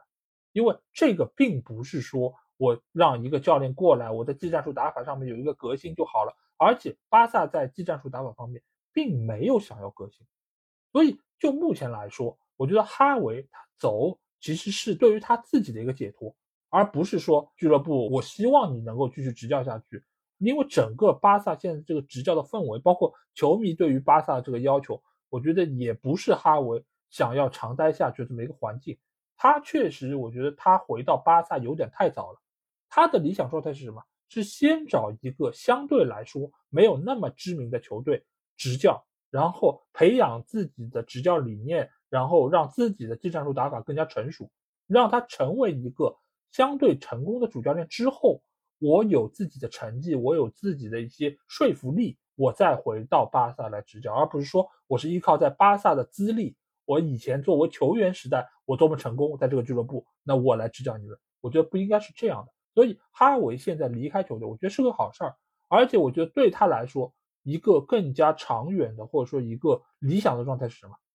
就是去到一个不那么知名的球队开始执教，或者说他可以离开西班牙，比如说他去到英超，如果有一个球队愿意给他机会的话，让他去执教，那我觉得对于他个人来说，可能是一个更好的选择。因为我们也看到在英超那么多的西班牙教练，有些教练其实并不是那么知名，对吧？比如说像。呃，伊劳拉对吧？他去伯恩茅斯执教，现在成绩也带得很好。包括还有其他的一些就知名的或者说是一流的教练，其实也都取得了他们的成功。那在这个层面之上，我觉得哈维去到英超执教的话，没准也能够有一个突飞猛进的一个发展，而且也能够让他的执教让他自信能够更加的好一些。所以目前来说，我觉得呃，哈维离开巴萨是一个不错选择。那。接下去我们来预测一下，就是阿森纳队对波尔图的这个对决啊。那法王，你觉得是一个怎样情况？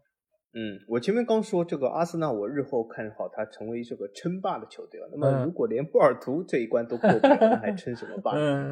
所以我觉得阿森纳过波尔图这一关没有悬念。我觉得阿森纳肯定会晋级呃。波尔图不是阿森纳对手，波尔图可以和巴萨平分，但是波尔图没有办法和阿森纳平分啊，这完全是两码事。所以我觉得阿森纳肯定晋级。我觉得阿森纳对波尔图，其实很多人都说这是一个大礼包嘛。而且阿森纳对上个赛季，其实他们也是面对葡超球队的时候被淘汰出局。所以我觉得阿特塔肯定会在这个赛季能够吸取这个教训，能够正视啊波尔图这个球队，然后以自己实力方面还有打法方面的能力去战胜对手。所以我也看好阿森纳能够轻松的晋级。那下个小组我们来到是 C 组啊，在这个小组是皇马、那不勒斯、布拉加还有柏林联合。那这个小组其实也是一个强弱非常分明的小组啊。那访问对于这个小组有什么想要说的吗？这个小组我想说就是这个强弱有点太分明了，而且就是分明到呃，就小组总共你最强最多你只能积十八分，这个小组从第一名和最后一名的差分就差了十六分。也就是说，这个皇马是积到了能够积六战全胜十八分，那么最差这个球队只得两分，呃，倒数第二差只得只有四分，所以这个强弱非常分明。而且我感觉那不勒斯能够拿到小组第二名，或者是能够拿到这十分，就是因为另外两个实在太差了，就是你没有办法不赢他们，啊，所以说这个小组我觉得，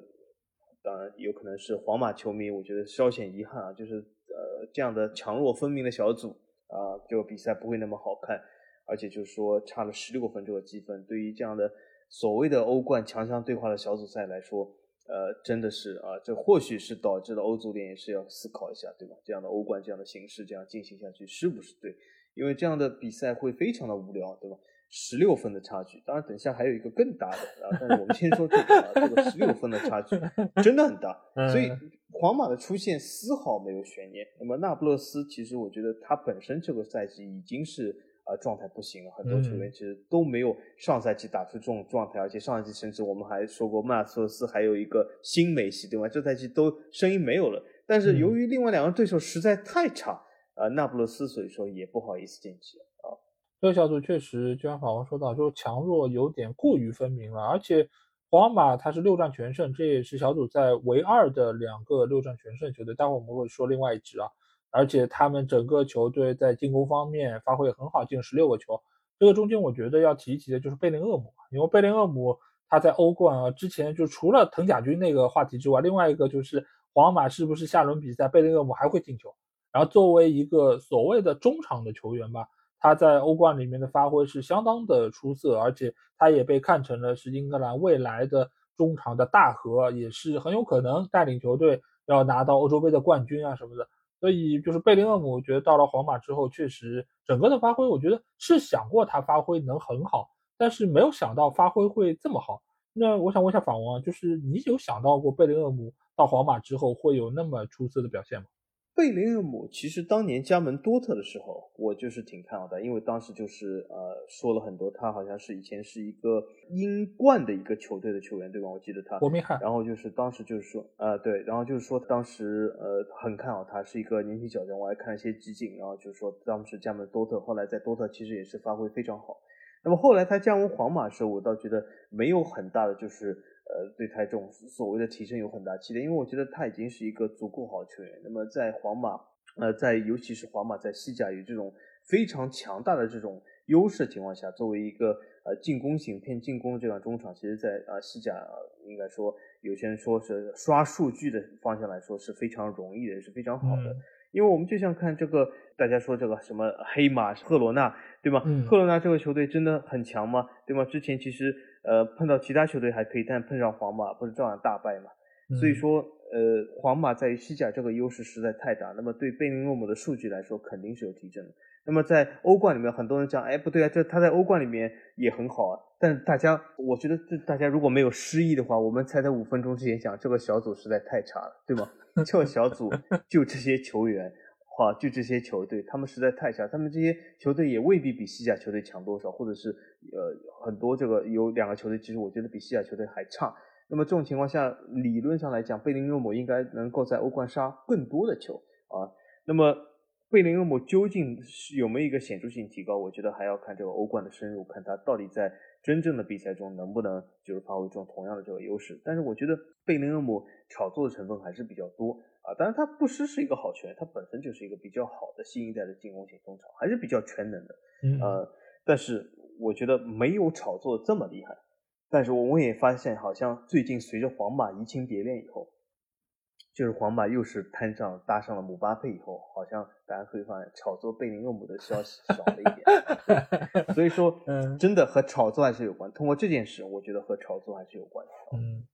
对，因为皇马的炒作还是有两把刷子，对吧？而且他们有这么多的官媒，而且对吧？像龙塞罗这种人，他也是不断的在制造话题。他还说姆巴佩欠他一个道歉，对吧？我也不知道这个道歉会不会给，我也不知道这回头他有没有机会直面姆巴佩啊？就是两个人如果以后能够遇见面的话，那不知道龙塞罗该怎么就是吹捧姆巴佩他的表现啊怎样？但是就目前来说，我觉得贝林厄姆。是皇马最为重要的一个前场的核心球员，但是姆巴佩来了之后，我不确认他们两个人之间在球权的分配上，还有他们两个人同时上场的情况之下，会不会是呃有更好的发挥，还是有互相影响的一个成分？所以这个事情其实可能也是我呃就是说比较想要看到，就是姆巴佩和他之间的呃这么一个共存的问题。如果姆巴佩真的是去到皇马的话，但是就这个赛季来说，我觉得贝雷厄姆。他已经向大家展现了他是一个真正的球星，无论是在英格兰国家队还是在皇马，而且目前来说，他好像也有自己的个人品牌。因为我们知道，就像这种个人品牌，像 C 罗啊或者梅西啊，这个只有是足坛的绝对巨星才有可能有的待遇。但是目前来说，贝林厄姆已经是在慢慢的向这些人物在靠近了啊，而且他也是被认为是次于可能哈兰德和姆巴佩之外的。可能世界足坛的第三个有机会竞争金球奖的这个球员。所以就是未来，我觉得对于贝林厄姆来说，他可能会有更好的发挥，但是他需要用成绩来证明一下自己。那今年的欧冠可能就是一个很好的机会。那这里我们要来预测一下是巴萨对那不勒斯的这组对决啊，宝王你觉得谁会晋级？本来我觉得其实巴萨状态不好，或许会被淘汰，但是因为他对手那不勒斯他状态更不好，所以我觉得这场比赛或许还是巴萨勉强能够晋级吧啊，因为那不勒斯这个赛季好像和上个赛季相比真的是呃跌去了很多啊，所以我觉得巴萨这场比赛还是能够晋级。对，嗯，其实我的看法和法王一样，就是巴萨他，呃，尽管目前在西甲的排名是落后于皇马还有赫罗纳，但是他要比就是现在在意甲排名第十的那不勒斯还是要强出一些。那不勒斯这个赛季真的退步还挺明显的，而且就是整个球队也有不断的一些风波，包括欧超的风波，包括呃，就是奥西门他们的前锋一直说要走要留，而且奥西门也是在非洲杯打得很后面。所以其实对于整个球队的这个竞争力，包括还有就是刚才访问说到那个左边路的 KK，对吧？这个赛季也是神奇不在啊。所以整个球队就目前来看，呃，无论是从球员的发挥，还是从整个球队的表现，我觉得还是和他们的主教练离开是有比较大的一个关系啊，对吧？斯帕莱蒂我觉得还是一个非常有战术头脑，而且有执行力的这么一个主教练。那他的离开，我觉得对于球队的整个的影响是全方位的吧。所以相对来说，我也会更看好巴萨能够晋级到下一轮。那接下去我们要来到最后一个小组，也就是几组啊。那小组第一是曼城，小组第二是莱比锡，那第三是青年人，小组垫底的呢是贝尔格莱德红星。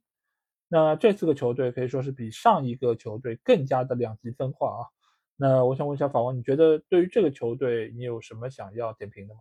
嗯，最关键点评就是这创造的其实本轮这个欧战最大的分差，对吗？十八分和一分的差距啊，十七分的差距，对吗？一个小组赛里面，其实你最能够创造的最大分差就是十八分，但他创造了十七分啊，真的是非常多啊，也是非常的无趣。呃，而且呢，就是莱比锡其实这个赛季已经其实在德甲中发挥不行了，他其实已经是不在前四之列了。呃，但是莱比锡在这个小组仍然其实呃优势非常明显的啊，对于其他的这些球队都取得了全胜，这是因为其他两个球队真的是太糟糕了，无可救药啊，所以说，呃，他其实莱比锡也是应该说是毫无悬念的输给了曼城，其他因为这两个球队实在太差，所以莱比锡不得不赢啊。那么这样的小组比赛，我觉得你真的说这叫欧洲冠军杯，或者是展现了什么足坛最高的水准，这是我不服的。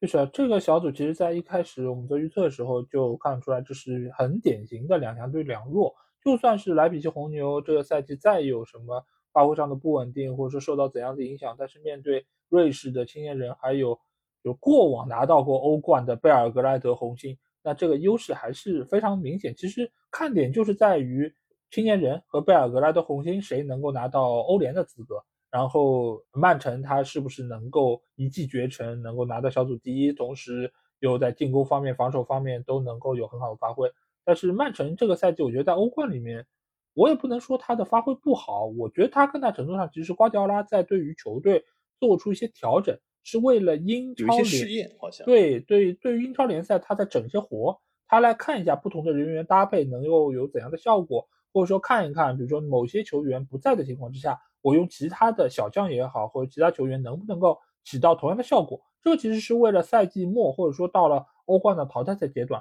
他可以有更好的一些准备，在赛季初的时候我就可以做一些实验。那这个其实他是故意在这个上面能够说玩一些花样，所以造成了他在呃大多数比赛里面，六场比赛有五场比赛都是失球的。那这个其实在英超联赛里面也是如此，今年他其实球队零分的场次并没有那么多。但是这个其实都是在为了后面来打基础，为了到最后阶段能够有更好的一些战术体现，同时呢，也让不同的球员都能够上场比赛，这样呢，也能够让自己的主力球员能够得到充分的休息，让他们的状态得以保持。所以你会发现到现在啊，曼城他的阵中是没有任何的伤病球员的，